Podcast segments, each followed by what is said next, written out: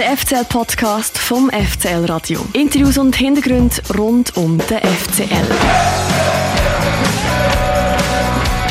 Einmal im Monat dein FCL-Podcast.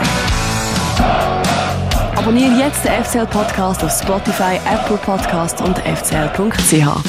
Das ist der FCL-Podcast, der offizielle Podcast vom FC Luzern, moderiert und produziert vom FCL-Radio. Heute mit dem Raffi und mir, dem Dani. Das ist die 25. Folge. Ja, wir müssen uns jetzt noch kurz ein entschuldigen. Es ist ein bisschen Chaos mit unseren Gästen. Wir haben euch schon länger mal den Ruben Vargas versprochen, mit dem haben wir aber noch keinen Termin gefunden. Im Moment ist er ja irgend so einem Turnier gerade. Und am Schluss der letzten Folge mit dem Max Meyer haben wir eigentlich den Pius Dorn als nächsten Gast angekündigt. Er ist jetzt aber der übernächste Gast. Heute ist aus aktuellem Anlass der Michel Renkli da, der aktuelle Trainer von der U21 vom FCL. Herzlich willkommen, Michel. Merci vielmals, danke. Hi Michel, du 21, wir haben es zwar vorher gerade gelernt. Offizieller Name FC Luzern 2. Ist, glaube ich, äh, die richtige Bezich Bezich äh, Bezeichnung für die Mannschaft, oder? Ja, offiziell schon. Wir unter uns sagen immer FCL U21. die U21, deine Ja, Mann. U21 ist aktuell an der Tabellenspitze von der Promotion League, von der drittobersten Liga. Erst dieses Jahr aufgestiegen, eine ziemliche Überraschung, kann man glaube ich sagen. Was ist auch los? Äh, los? Einfach ein brutal starkes Team, das du hier trainierst, oder einfach eine krasse Trainerleistung? ja, natürlich beides. ähm, ganz bescheiden, wie wir sind. Nein, ich glaube, es ist äh, eine tolle Entwicklung, die stattgefunden hat über äh, die vergangenen Monate. Wir haben äh, alle nicht genau gewusst, äh, wo wir starten. Können die, die Jungs aber schon seit, seit sechs, sieben Jahren. Ähm, haben sie auch schon trainiert zum Teil und gewusst, dass da eine gute Mannschaft äh, da steht oder Spieler mit, mit großem Potenzial und ja, dann ist immer ein bisschen Kunst, wie, wie setzt sie so eine Mannschaft zusammen und wie bringen sie dazu, dass sie Leistung können auf dem Niveau abrufen Es ist ja schon unglaublich, wie sich das liest, die Tabelle. 17 Spiele, 13 gewonnen, je zwei Unentschieden und zwei verloren, 47 Goal geschossen. Was ist das Erfolgsrezept von der Mannschaft das Jahr? Ja, sie sind äh, sehr willig. Äh, Sie wollen sich beweisen. Viele von ihnen wollen den Weg noch eine Stufe höher weitermachen. Ähm, wir haben eine hochmotivierte Mannschaft, die, breit, die sehr breit aufgestellt ist, auch mit, mit guter Qualität. Wir sind nicht nur elf, äh, die einen Stammplatz verdient haben, sondern äh, momentan 16 oder 17 oder noch mehr. Äh, viele Spieler im Moment. Und durch das, dass wir viel äh, Qualität haben auf jeder Position, äh, gibt es auch Konkurrenzkampf unter den Wochen und äh, jeder, jeder kann sich beweisen, jede Woche wieder von neuem, dass er ein Anrecht hat auf so einen, so einen Stammplatz oder auf einen Sp äh, Platz zum Spielen und das äh, steigert die Qualität in den Trainings äh, immens. Trotzdem, vor der Saison hast du ja noch gesagt, dass es richtig hart würde werden, dass man sich so richtig muss durchbeissen muss. Jetzt sieht es eher so ein bisschen nach einem Schaulaufen aus. Es ist eine kolossale Fehleinschätzung in dem Fall. Ja, ich habe ein halbes Jahr in Basel und, und mich da auch gut können vorbereiten auf, auf das, was jetzt kommt, der Sommer.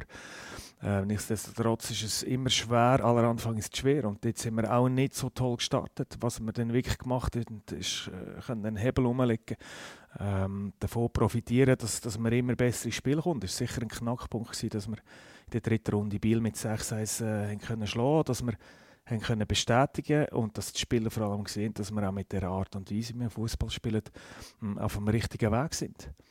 Was war es für ein Hebel, gewesen, wo, wo der Wohner umgelegt haben? Ja, ich glaube, wir sind äh, nicht nervös geworden. Wir haben halt in den ersten zwei die, Fe die Fehler gemacht, die wir in den ganzen Vorbereitungsspiel gesucht haben. Auch dort, haben wir, dort haben wir schon gezeigt gegen, gegen Kriens und gegen Cham, dass wir äh, da Sieg können holen können. Ähm, haben dort aber die Fehler, äh, wie im ersten Spiel gegen Breiter, auch mit Eigengoal, mit Lichtsinnsfehlern am, äh, um die eigene Box, ähm, haben wir dann halt im ersten Spiel gemacht. Und dann am zweiten haben wir zwar einen Vorsprung ähm, noch eine Schere gegeben, wo uns der Folge nicht mehr passiert ist. Aber ja, schon das 3-3 gegen Bühl in der zweiten Runde hat uns eigentlich äh, Bestätigung gegeben, dass wir Goal schießen können, dass wir, dass wir mit dabei sind, dass wir gegen Mannschaften äh, Punkte holen können, die es sportlich geschafft haben in dieser Liga. Und das ist für mich vieles auch eine Frage vom, vom Selbstvertrauen, wo, wo die Spieler müssen haben wo sie müssen auf den Platz tragen ähm, Und entscheidend, dass sie auch an den Spielstil glauben, den wir, wo wir jetzt hier eingeführt haben. Was ist das für ein Spielstil? Ja, wir sind äh, mit sehr viel Ball, Ballbesitz unterwegs, äh, aber es soll äh, ein Spiel sein, wo wir ja, den Ball haben, um, um die Vertikale vorzubereiten. Wir wollen spielerisch ähm, zur Torchancen kommen. Wir wollen äh, ja, die, die richtigen Rezepte finden, auch, auch ohne Ball. Und ich glaube, dort, dort braucht es einfach viel Überzeugungsarbeit. Einerseits ähm, tägliche Training, andererseits müssen die Spieler auch davon überzeugt sein und das dann auf dem Platz leben. Nicht, wenn ein bisschen Druck da ist, dass man plötzlich in einen Hauruck Fußball reinrutscht, sondern ja, Technik unter Druck dann auch ähm, im Spiel gegen eine erfahrene Mannschaft äh, kann durchsetzen Und das ist eine Arbeit, wo wir jede Woche dran sind, wo zum Glück, wie vieles im Fußball sich immer wieder wiederholt, aber es ist auch ein Spielstil, wo den Spieler einfach Spaß macht. Und ähm, das, hat sie, das haben sie extrem gut aufgenommen. Und dann braucht es auch immer wieder ein bisschen taktische Inputs damit, gegen verschiedene Mannschaften, damit es dann auch läuft und man bei diesem Spielstil kann bleiben kann. Es läuft unglaublich gut. Wir sind erst. Inwiefern könnte es noch zum Thema werden, dass er am Schluss nicht aufsteigen von der Saison? Ist das irgendwie ein Motivationsproblem, vielleicht gegen Ende Jahr wenn ihr dort oben steht und kein Ziel mehr habt, sozusagen? Nein, überhaupt nicht. Ich sehe, wie, wie die Jungs auch jeden Tag ins Training kommen oder auch, auch die Spiele bestreiten, ähm, dann muss ich sagen, da ist immer wieder ein Faktor, um motiviert zu sein. Ähm, alles andere rundherum können wir nicht bestimmen und das ist auch etwas, was wir wirklich gut haben in einer Mannschaft, ähm, in unserer Mannschaft, die uns auch nicht aus der Ruhe bringt. Auch jetzt äh, die Sachen um den Verein oder äh, die Regeln, dass wir ähm, nicht eins weiter kann in dieser Liga, das kümmert uns eigentlich nicht. Sie wollen in erster Linie bestehen gegen, gegen die erfahrenen Mannschaften, die, die immer Spieler haben aus der ehemaligen Spieler aus der Challenge League oder aus der Super League. Und gegen die wollen sie bestehen und das gibt ihnen Anreiz genug. Ähm, die Stimmung ist super äh, im Team und das, das nützt natürlich, dass wir da äh, auf dem Erfolgsweg bleiben können. Heute ist Freitag, morgen dann, am Samstag, am 4 Uhr geht es weiter für dich und deine Truppe. Und zwar hier in der Swisspor Arena. Ich glaube zum ersten Mal in der Saison, oder? Dass er genau. im Stadion spielen gegen Breiterein. Wieder ein Spitzenspiel nach letzter Woche Garusch. Breiterein, die sind letzte Saison zweit geworden und jetzt sind es viert, neun Punkte hinter euch. Du hast es schon angesprochen, im Hinspiel haben wir verloren zum Saisonauftakt 1 zu 4. All das zusammen führt das zur Nervosität bei Michel Renkli. Nein, eher zur Vorfreude, ähm, weil ich weiß, dass die Spieler auch das wissen, was passiert ist im Hinspiel und äh, ja, so wie sie können, werden die ähm, ja, voller Vorfreude auch auf das Spiel schauen. Also es ist wie, wie Garusch, ist eine unglaubliche elektrisierende Stimmung schon in der Garderobe. Für ein Nachwuchsteam ist es eigentlich immer wieder lustig, auch für mich als ehemaliger Super League-Spieler zu erleben. Dann sind auch Musik hören, die dir gefallen? Ja, natürlich. ähm, dort habe ich schlussendlich dann auch darauf bestanden, ähm, dass es immer das gleiche Lied ist, wo sie aber von sich aus schon abgelassen haben. Äh, Erfolg ist kein Glück. Und, ähm, so Deutschrap oder was ist ja, das? genau. Und es äh, passt hervorragend in die Kabine, es passt hervorragend zu dieser Mannschaft. Und ähm, ja, die Ansprache macht auch der Captain schlussendlich die letzte Ansprache. Ähm, nach meiner Sitzung macht er kurz vor dem Rausgehen die letzte Ansprache und dann äh, ist sicher jeder heiß äh, auf das Spiel. Und ähm, ja, wie gesagt, Breitsch haben wir sicher etwas Gutes zu tun. Ja, sind das sind so Sachen, wo du, ähm, wo du ihnen quasi aufträgst, wie das denn, wie das Prozedere vor dem Match geht oder die, äh, die, die, die Ritual, wie sie du jetzt angesprochen hast, ist das auch also etwas, wo du in deiner Rolle als Trainer auf dem Niveau halt irgendwie als deine Aufgabe anschaust? Ja, im, im Großen und Ganzen schon, aber vielfach dann auch intuitiv. Was sicher geplant ist, sind immer, sind immer die Mannschaftsanlässe, die wir jetzt auch äh, intensiviert haben. Das soll etwas sein, ähm, wie Fuji Volley in Kriens am Strandbad, wo wir viel sind, spielen im Sommer, ähm, zur Abwechslung statt des Auslaufen dort äh, zusammen Zeit verbringen, wo gleich mit Sport zu tun hat, ein bisschen, ein bisschen polyvalent. Wir sind, äh, wir sind geboren, wir sind ins Dramatika nach äh, Deutschland Nein, was ist das? das ist neben dem Europapark Rusch. Das ist ähm, eigentlich so zu der. Äh, ah, der Wasserpark oder was? Nein, nein, das ah. ist so ein, äh, so ein Horrorpark, ah. sie jetzt äh, einfach aufgetan haben. ähm, kurzzeitig für glaube zwei oder drei Wochen. Früher ist Terenzi Horror Nights haben die geheißen. Ähm, sind aber nicht mega sportlich. Nein, aber nicht. Das sind so ein bisschen Anlässe, die für, für die Mannschaft auch ein bisschen zusammenschweissen, so. wo man unterwegs ist, zusammen äh, ist immer interessant, dass da auch für äh, Gespräche geführt werden im Bus. Jetzt Oder also, Von dem merkst du, sie, sie reden ein bisschen leisiger, wenn, du siehst, wenn sie sehen, dass du neben dran hockst. Nein, aber es ist, es ist einfach interessant, wenn man äh, so viele äh, ja, jüngere Leute bei sich hat, um was sich äh, Themen drehen und äh, auch, auch Gesprächsgestaltung ist manchmal unheimlich witzig. Und wahrscheinlich verstehst du auch nicht alle von diesen Jugendwörtern, oder? Scheiß, Mann. ja, du schon natürlich. Yo, Yo, Bro und der Chill. Ja, es ist äh, schon sehr speziell. Aber äh, Kinder sind äh, ja auch schon ein bisschen so weit, wo die Ausdrücke noch daheim äh, ah, voilà. gebraucht werden. Du musst manchmal daheim fragen. Chill deine Basisalten und so. Das ist... Ähm, ich möchte noch kurz auf etwas sprechen, das noch nicht angesprochen ist. spielt morgen hier im Stadion. Mhm. Und es kommen wahrscheinlich auch ein paar Leute, würde ich jetzt mal sagen.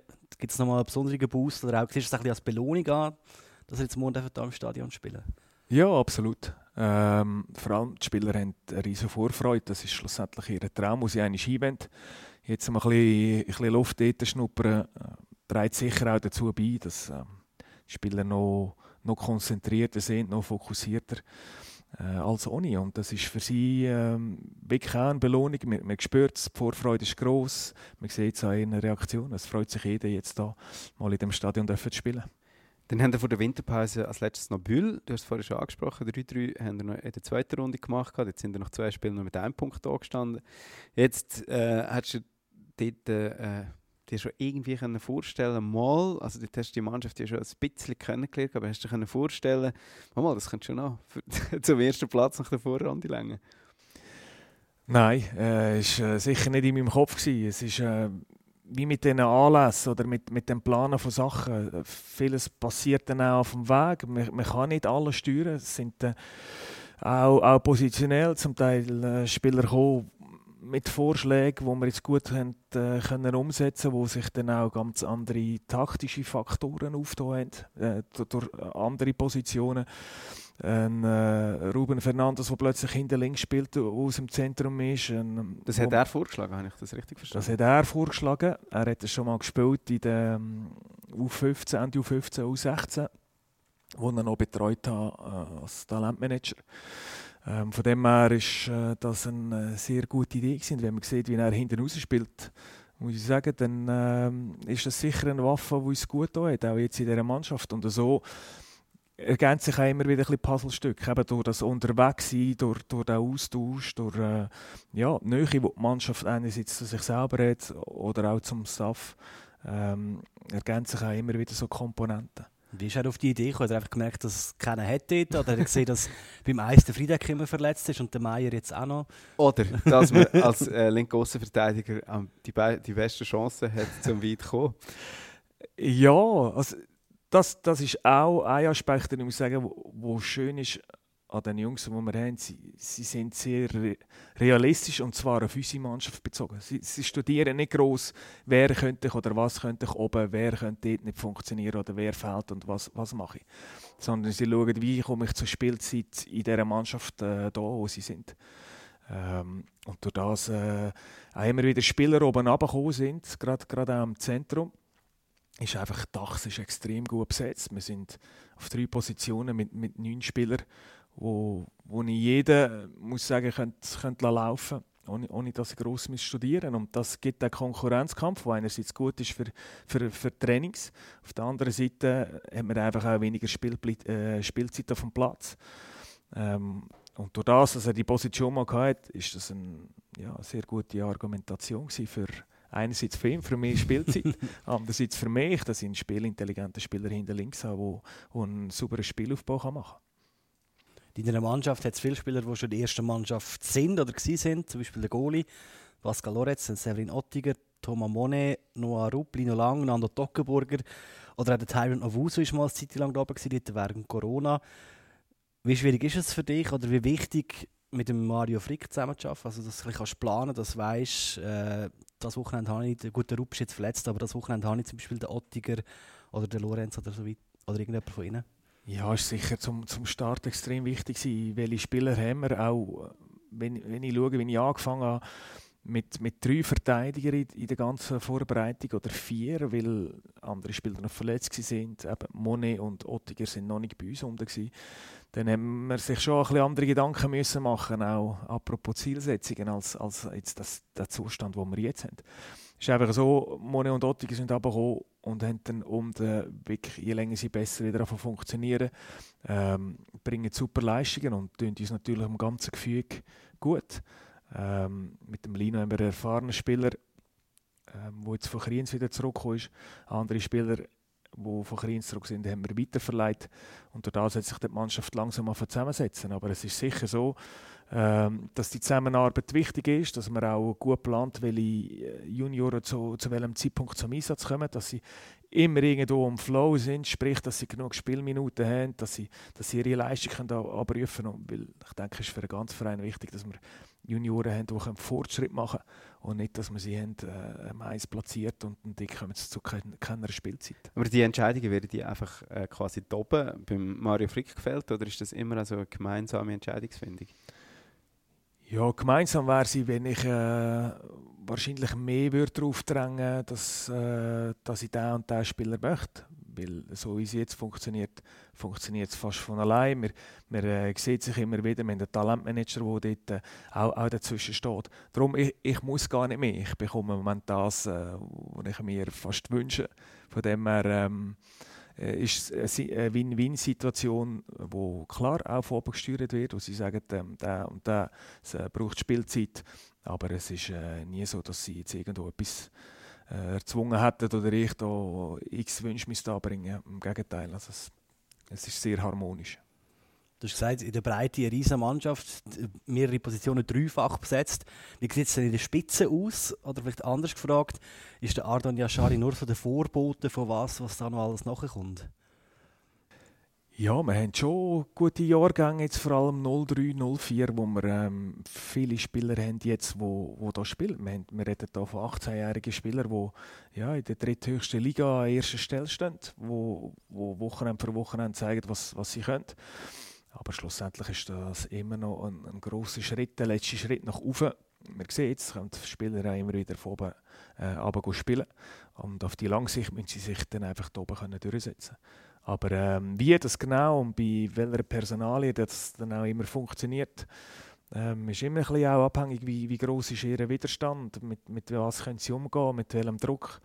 Ähm, ja, man kann mal einen Trainer verwünschen, der nicht Fan ist von einem. Das habe ich selber auch erlebt. Und trotzdem muss man sich dann können durchbeissen, äh, beweisen und zeigen. Und äh, es ist nicht schwer, selbst wenn man bei den Top-Spieler ist im Nachwuchs, dann gleich Profi zu werden, weil oben die Spitze ist so klein, ähm, dass es immer wieder Hindernisse gibt oder eben, dass man andere Spieler auf der Position vordreht, wo einfach schwierig ist, daran vorbeizukommen. Ist noch, mir ist gerade irgendwie noch etwas über den Weg gelaufen. Ardon Yashari hat selber mal erzählt, wo er, glaube von wo ist Bar oder irgendetwas im Zugerischen kam oder so, ist er auf auf Luzern gekommen und dann hat es irgendwie nicht so richtig äh, geklappt zuerst, glaube ich. Und er hat dann so etwas gesagt, ja, er sei halt einfach physisch äh, immer hat er jemanden noch vor sich gehabt, der einfach in dem Alter, wo die Unterschiede halt noch ziemlich viel grösser sind, äh, einfach nicht daran vorbeigekommen ist. Und das hängt ja damit zusammen, dass er glaube ich, eher einen späten äh, Geburtstag hat im Jahr. Das heisst, also, weißt, dass irgendwie ja. die frühen äh, Geburtstage im Jahr, rein von der, von der Zuteilung der Juniorenmannschaften, dass das wirklich ein Nachteil ist, wenn du zum Beispiel im Oktober anstatt im Februar Geburtstag hast.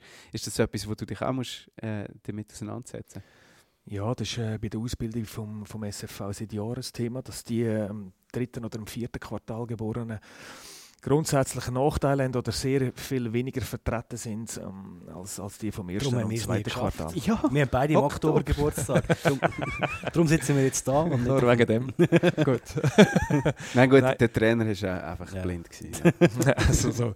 Nein, aber wir haben natürlich schon auch dann, ja, dann sind es wahrscheinlich dann Ausnahmetalente, die mit dem späteren, späteren wie sagen wir, Monat geborenen noch den Durchbruch schaffen. Aber es ist sicher ist sicher ein, ein kleines Handicap, weil es ist im Fußball heutzutage einfach wichtig, dass du schnell, groß und robust bist. Und dann hast du als, als Spätsünder ähm, halt deine Nachteile. Ich habe gelesen, es ist schon eine Reglementsänderung angekündigt worden, gerade jüngst, wo es darum geht, dass mehr Profispieler oder Spieler, die einem Eis ähm, oder die älter sind als 21 spielen, ähm, können in der U21 eingesetzt werden. Also heute sind es glaube ich drei äh, Stimmt das? Habe ich das richtig äh, begriffen?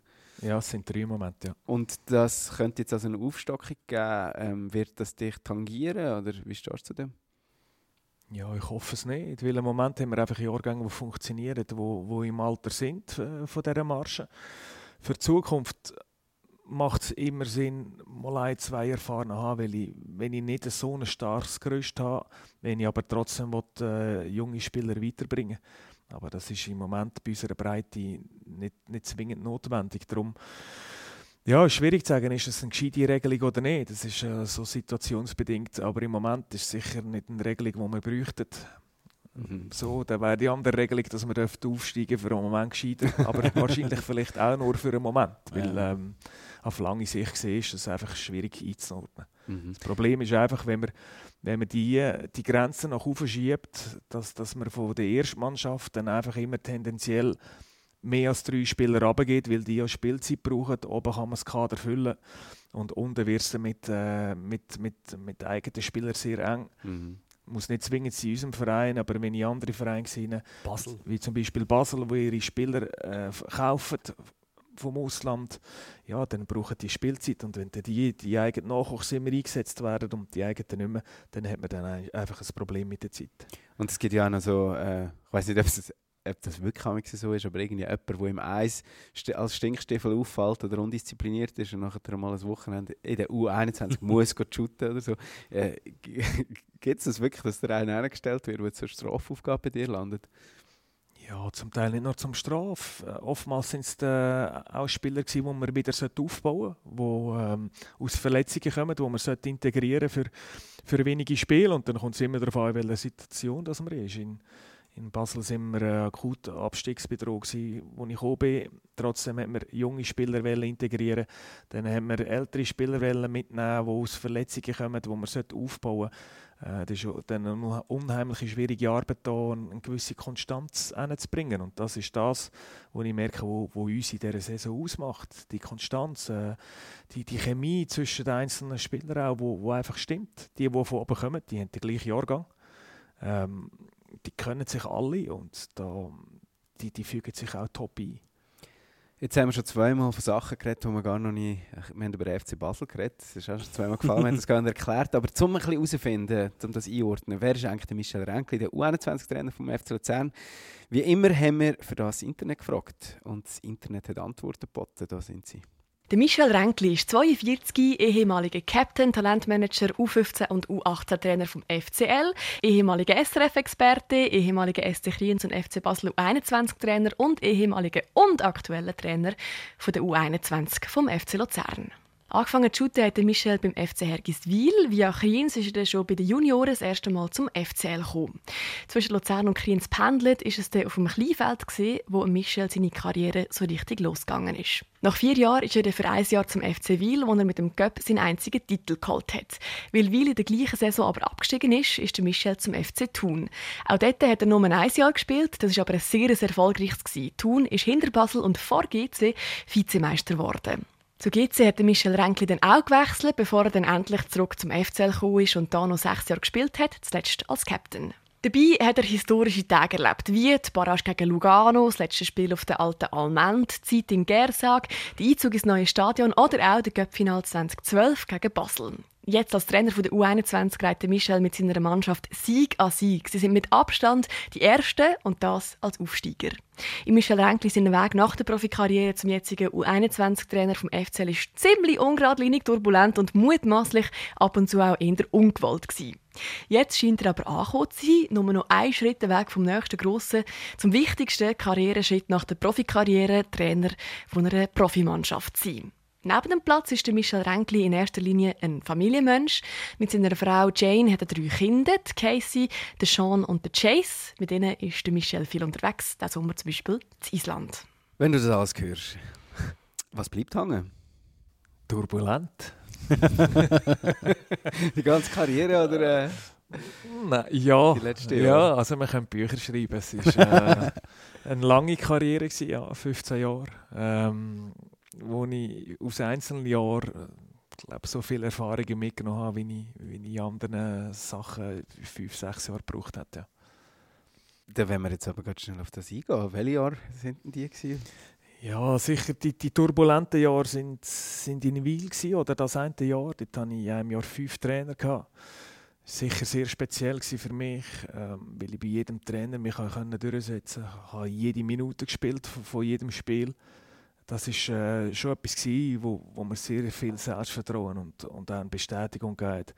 Mit ähm, Löhnausfall, mit niemand mehr gehabt, der die Wäsche macht oder der Garfahrt privat ans Spiel gegangen. Wir haben äh, Kleider am Schluss auch selber müssen machen, zusammenlegen für ein Ante-Team. Wir sind äh, ja, das klare Underdog in dem Cup-Final, ähm, haben dann aber GC geschlagen. Also es sind schon, sind schon sehr äh, interessante Geschichten gelaufen. Ähm, das war nur ein kleiner Ansatz von einem Jahr. Ich habe 15 Jahre, 15 Trainer gehabt. Es sind ähm, überragende Sachen passiert, Sachen, die überhaupt nicht gut sind, wo aber jetzt, nachdem man zurückschaut, für mich einfach witzig sind oder Sachen, die für mich speziell sind, wo du kannst etwas darüber erzählen, was du erlebt hast, wo, wo heute einfach undenkbar ist. Ähm, Auswärtsspiel, ähm, wo man übernachtet hat und in welchen Umständen, äh, unglaubliche Sachen. Müssen wir irgendetwas richtig stellen? Also wir haben das ja alles im Internet gefunden. Ist irgendetwas falsch gewesen oder hat alles richtig getönt für dich? Nein, ist eigentlich äh, korrekt, gut recherchiert. Bravo.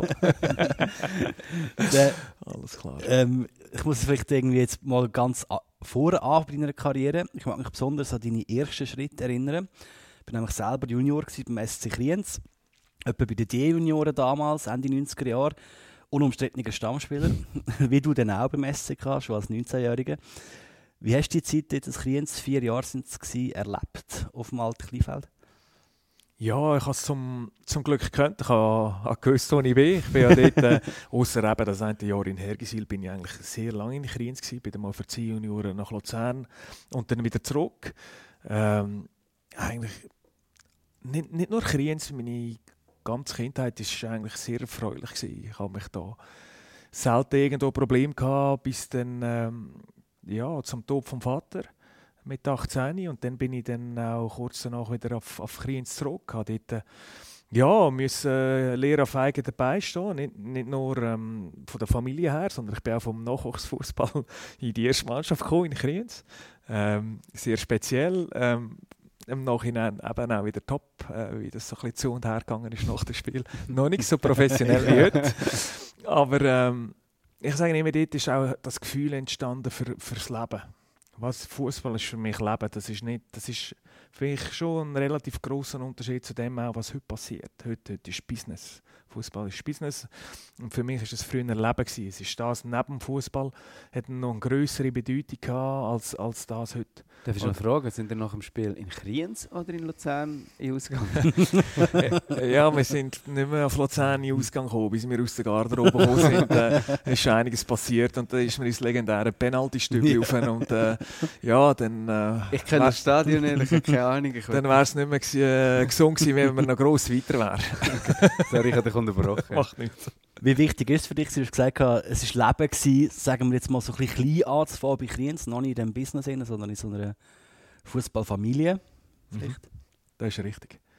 Ähm, ja, alles, alles ein bisschen, wie du jetzt gesagt hast, ein bisschen familiär. Man hat, äh, man hat mehr Acht gegeben, man hat geschaut, dass es Zwischenmenschliche stimmt. Man hat viel gemacht mit, mit äh, Energie, mit, mit Kampf, mit, mit Leidenschaft. Ähm, auf dem Kleinfeld sowieso auf dem Platz, an einem Rasenplatz war, mit, mit den Tulen rechts oben. ja. Da hast du gut müssen schauen, wohin du laufst ähm, und wie, wie deine Kräfte einteilst. Aber es war dann auch so in der Kabine. Gewesen. Viele erfahrene Leute, ähm, aber wo auch ein bisschen das Leben genossen haben, aber in den richtigen Moment immer wieder das Richtige gesagt haben und dich auch in dem Sinn gefördert haben, dass sie, dass sie ja, eine Art Vaterfigur waren, äh, dich ein mitgenommen haben, dir gesagt haben, auf was du schauen was wichtig ist, dich auch mal korrigiert hast, weil äh, Flausen haben wir alle gehabt. ähm, du kannst sicher sagen, welche Spieler das er meint, oder?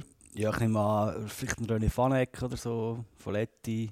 Ja, die sind eher später gekommen. Für mich sind so ein bisschen Tourkrienzer wie, wie Micha Egli. Ja, Äh, Roger Erni. Ja, Roger Erni. Gut, äh, Roger hat äh, selber ein bisschen müssen schauen wegen der Pflegejahr. da war irgendwie auch noch mit drin. gewesen. Nein, wer war noch? gewesen? Reto Buri sicher Ja. noch, der auch für die Unterhaltung gesorgt hat. Aber es ist auch sicher noch, noch Diesler, äh, Dada Ja. Gross, Mauzi, der Mauzi Melina, wo sie immer montiert hat. ja. ähm, ja, viele wichtige Spieler gehabt, ähm, wo, wo da wirklich haben geschaut haben für ein Kit. Urkrienzer, die geschaut haben, dass, äh, dass das äh, schlussendlich auf den Platz äh, gekommen ist, wo wichtig äh, war, auch für den Verein. Es hat noch ganz andere gegeben. Zum Beispiel ähm, der Jenny Colatrella war auch noch bei Kriens, der Uli Forte. Ja. Das waren alles Mitspieler von dir. Dann später bei Kriens der Claudio Lustenberg natürlich, der Marco Schnöli, der Steff Marini war mal Trainer. Gewesen. Die drei sind jetzt alle beim FCL. Hilft es einem, wenn man bei Kriens angefangen hat, wenn man zum FCL will? Oh, das ist schwierig zu sagen heutzutage. Es war ein kleiner Brüder, gewesen. man war immer ein bisschen Konkurrenz gewesen und hat, äh, hat immer ein bisschen übergeschillt. Und wir haben sie mal in der Aufabstiegsrunde. Dort äh, haben wir sie noch geschlagen. Dort habe ich auch noch ein Goal gemacht. dort, haben wir, dort haben wir besonders Freude gehabt. Nein, aber ich glaube, das war, äh, wie gesagt, eine Leidenschaft und eine Konkurrenz, äh, die äh, wo gut war für beide Vereine. Ähm, heutzutage ge- gehört man zu der Partnerschaft. Also heute ist äh, das eh anders aufgeleistet. Wenn man gute Leistungen bringt in, in Kriens, äh, dann ist man äh, ab der U15, U16 dann auch in Luzern, ähm, wo eigentlich die Spitze zusammenkommen Aber ähm, ja, ich sehe nichts Schlechtes daran, in äh, Kriens gross zu werden, fußballerisch. Hat bei dir ja auch bis zum FCL geklappt, ja, genau. Im Moment läuft es ihnen aber nicht so gut. Sie sind Nummer 12. in der gleichen Liga wie ihr, mit wenigen Punkten vor dem Abstiegsplatz. Ihr, du 21, sind deutlich besser. Könnte das mittel- oder längerfristig zum Problem werden für Kriens, wenn es zwei vom FCL besser ist oder allenfalls sogar in einer höheren Liga dann spielt, falls Kriens wieder sollte absteigen Ja, ich glaube, das Problem ist, dass sie jetzt einen Abstieg haben müssen verkraften und, und einen grossen Umbruch. Und da dürfen wir nicht äh, zu lange nach hinten schauen. Ich glaube, es, es wäre äh, schlecht zu sagen, man hat von Anfang an erwartet, dass das gerade funktioniert. Man hat Routiniers verloren, die in der Challenge League äh, Bestand können, wie, wie zum Beispiel äh, Marian Urtic, wo, wo, wo wichtig war. Und jetzt muss man ein neues Team aufbauen. Und bis da, bis da die Abläufe stimmen, auch mit einem neuen Trainer, ähm, das ist nicht einfach. Und wenn man dann äh, am Anfang die nötigen Punkte nicht holt, dann äh, läuft es so, was ich in Basel vorgetroffen habe, dass äh, eine, eine grosse Grundspannung rum ist, eine, eine Verunsicherung, dass man viel muss schaffen dafür, dass man Punkte holt, dass man halt die engen Matches dann oftmals auch verliert und Punkte liegen. Ich glaube, so ist es uns gegangen in Kriens. Ähm, wir haben vehement den Sieg wollen und schlussendlich auch das Wettkampfglück gehabt, kurz vor Schluss. Aber das ist so ein bisschen die Situation, wie sie sich jetzt Kriens äh, befunden hat. Letzte Zeit haben sie dann auch die nötigen Punkte wieder geholt. Also es ist auch, es ist auch ein Trend da. Es ist einfach schwer zu sagen, wo, wohin der geht. Es sind jetzt acht bis zehn glaube, neue Spieler geholt diese Saison. Und das muss zuerst greifen und dann äh, bin ich gespannt. Aber es wird sicher eine Herausforderung, die, die richtigen Leute können anzuwerben jetzt. Aber schauen wir nochmal zurück in die turbulente, nein, die flausige Phase Kriens. Die hast du nachher hinter dir gelassen und bist ins äh, auch schon angesprochene Chaos von Wiel äh, weitergegangen. Dort hast du äh, den Cup geholt, hast du auch schon gesagt. Wir sind aber auch abgestiegen. Das soll auch anderen Vereinen schon passiert sein im gleichen Jahr. Warum ist, bist du denn zu Wiel? Wie du dir der Entscheid gefallen? Wo du ja da so eine Familie hast in Kriens. Ja, ich war das vierte Jahr in Kriens und ich habe mir äh, Zeit gegeben. Ich habe die Kante abgeschlossen, zwei Jahre vorher. Ich wollte äh, wissen, was möglich ist. Ähm, ob ich soll auf Fußball setzen soll, ob ich mir das Leben daraus gestalten oder ob ich dann lieber äh, weiterhin an eine Uni, Uni gehe. Und äh, ich bin dann froh, gewesen, als das Angebot kam. Das vierte, vierte Saison in Kriens. Äh, ich durfte endlich wieder ins Mittelfeld zurück äh, dürfen. Ah, ich wollte auch sagen, ich war drei Mhm. Jahre Stürmer. Gewesen. Ja. Du hast also viel Goal gemacht bei Kriens. ja, am Anfang sicher. Es war ähm, ungewohnt. Gewesen. Ich habe eigentlich das Leben lang habe ich Libero oder zentrales Mittelfeld gespielt. Bei dieser Rückrunde von Luzern, äh, weil wir Stürmer Ausfall hatten, führen, habe ich x Goal gemacht. Ich glaube, über die Zeit der Rückrunde, dass wir mich als ins Eis schon genommen zu Luzern, interimsmäßig für ja. drei, vier Spiele als Stürmer und bin als Stürmer zu Kriens. Und ich habe drei Jahre lang gebraucht und jedem gesagt, dass ich im Mittelfeld bin. und jedem gesagt, wir haben dich nicht wegen dem geholt, ähm, bis in dem vierten Jahr zurück dürfen. Ich habe dort, glaube ich, 10 Goal gemacht in dieser Saison. Und bin dann froh gewesen, wo mit dem äh, Martin Andermatt, auch ein Innerschweizer, kam und mich mitgenommen hat nach Wil. Ähm, er ist dann nicht lange dort, gewesen, weil die Ukrainer übernommen hat. Das äh, so ein bisschen zum Chaos. Ähm, aber das ist sicher ganz, ganz, äh, ja, da bin ich schon einiges schuldig. Es braucht immer einen, der dich mitnimmt und von dir überzeugt ist. Und das merkt man auch in diesen Spielern. Weil Ardon Yajari hat jetzt auch einen Mario Frick gebraucht, der von ihm überzeugt ist. Und, äh, weil er hat das Talent auch schon vorher gehabt. Aber, und so denke ich auch als Trainer. Irgendeiner wird auch bei mir ein bisschen leiden. Weil ich einen anderen einfach gesehen und vielleicht einen Moment als besser empfinden. Und dort ist einfach wichtig in dieser Zeit, was ich auch immer gemacht habe, du darfst nie Fuß im Sack machen. Ich hatte tausend Ausreden in Wil. Ich weg, bin weg dort äh, zwei Stunden von daheim. Wir, wir haben kein Wasser, wir haben keine Schuhe bekommen, wir haben keine Kleider. Wir, wir haben alles müssen selber machen. Es, wir haben den Lohn nicht bekommen. Muss ich übrigens auch.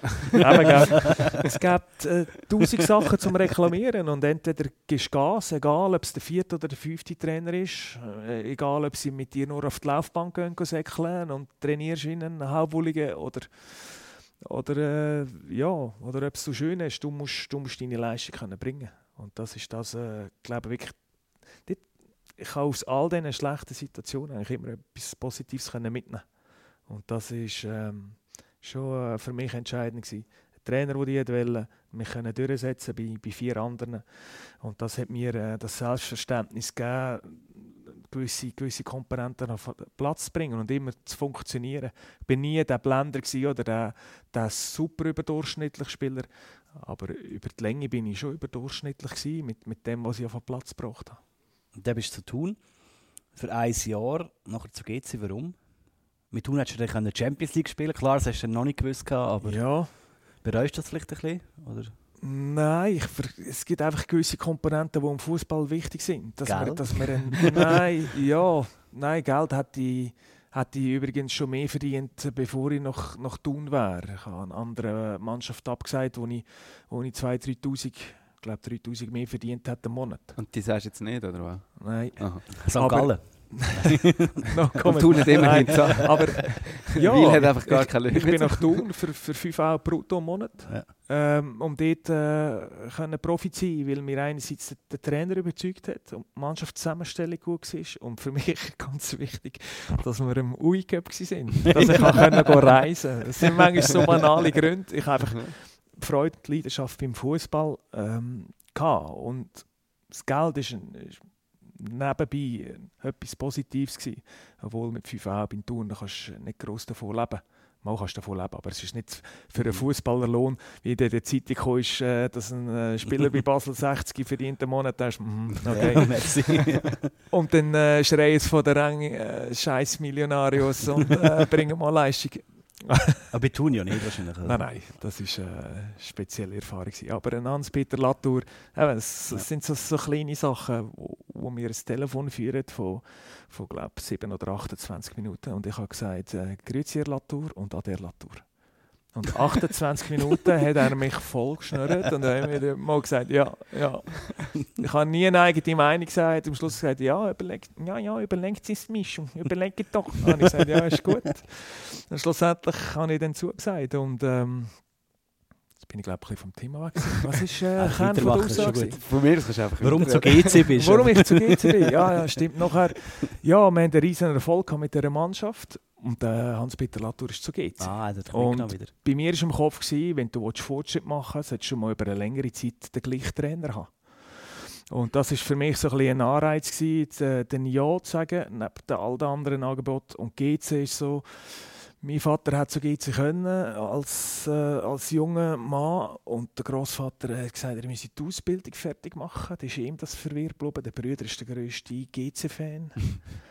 ähm, ja, seitdem das nicht können. Und ich hatte das Gefühl gehabt, ist ein gutes Zeichen oder es schließt sich ein kleiner Kreis, etwas zu machen, wo ja, etwas abrundet von ja, von meinem Vater oder wo, wo etwas ein bisschen, wo in der Familie ist. Und äh, bin dann dort hin, aber bin auch gerade in eine, in eine Phase vom Umbruch, wo wir ähm, das Budget von diesen 40 Millionen auf 15 abgeschraubt haben, wo die guten Spieler gegangen sind. Also nicht gegen die anderen, die geblieben sind, aber es sind viele namhafte Spieler wie, wie Nunez und ja. äh, sind, sind dann gegangen und ähm, grosser Unmut ist auch geblieben und dann hast du äh, ja, den Umbruch mitgestaltet und ja, das ist auch ein, nach, nach einem halben Jahr äh, Latour ist er zu Köln und dann ist ein Krasimir Balakow gekommen, wo, wo ich auch wieder könnte das Buch äh, füllen über ihn. Der hat dich geschlucht, oder? Ja, extrem äh, spezielle Trainingsmethoden. Aber wie gesagt, ähm, nachher sind es überragende Sachen. Also das ist so viel, wo nie würdest machen, wo mitmachst, wo, wo du aber auch muss sagen, eine, eine, wieder eine wichtige Erkenntnis äh, gewonnen habe. Meine Tochter hatte Nacht, Tag-Nacht-Rhythmusverkehr. Die war in der Nacht wach und ich bin immer ein Bärnachtmensch aber das war schon ein masslos. dann bin ich dann wach geblieben bis etwa um 5 Uhr, bis ich abgeben konnte, bin zwei Stunden geschlafen und dann bin ich ins Training. Aber das ist ja gemein, also das ist ja gesundheitsgefährdend. Oder? Ja, wir sind äh, in der Vorbereitung und am 8. Uhr haben wir den ersten Lauf gemacht. Wir sind immer zuerst gelaufen, eine Stunde, eine Stunde im Wald. und nachher haben wir zum Morgen gegessen und dann haben wir das Morgentraining gehabt und das Nachmittagtraining. Wir haben immer dreimal trainiert am Tag. Und der, ja, der Waldlauf, der ist einfach der war bei Puls 180. Der ist nicht mehr gemütlich gelaufen. Also nicht, nicht spazieren, Nein, sondern rennen. Der, der Nikola nebendran hat immer so einen Pulsuhr hat das mal schon. Ich habe ihn gesagt, hör mal auf, schauen. Wieso sagst du mir das? Hey, schau, Puls 185. Ja, ist gut. Oder er hat immer gesagt, wenn mich einen überholt, dann gehen wir zwei Minuten im Vollsprint durch den Wald. Und in jedem Lauf war ein Mitreski nebendran, der es einfach lustig gefunden hat. Immer wieder drei, vier Meter vor ihnen zu laufen. Und dann hat es dann ist wieder ein Pfiff gekommen und dann sind wir durch den Wald gesprintet. Und ja, das überlebt zu haben und mögen zu machen, das ist wirklich einfach Kopf ausschalten. Die Erkenntnis, dass der Körper zu mehr fähig ist als der Kopf, ist schon, schon sehr interessant gewesen. Man kann immer mehr, als man meint. Und jetzt habe ich gerade, glaube das letzte Mal gelesen, irgendwie, der Kopf Stopp sagt, bist du bei 40 Prozent von deinem Leistungs. Ja. Und so ist es mir ein bisschen in diesen Läufen gegangen. Es ist wirklich etwas Wichtiges. Hey, ich weiß nicht, wie ich das überlebe, aber es, ich habe es geschafft, habe dann auch immer gespielt und ähm, ja, eine Erkenntnis mehr und eine lustige Geschichte mehr für mich. Ähm, speziell war all, all die, die Magat-Schule, die er durchgezogen hat. Er ist auch für sich, zwei Wochen vor, vor der Vorbereitung, ist er, ist er für sich in ein Lauftraining nach Portugal hat das erzählt, er sei, weil er ist immer vorher weggelaufen. Mhm. Und das war schon auch ein, ein Anreiz, gewesen, da mit dem, mit dem Mann mitzuheben. Und am Mittwoch hat er immer mitgespielt.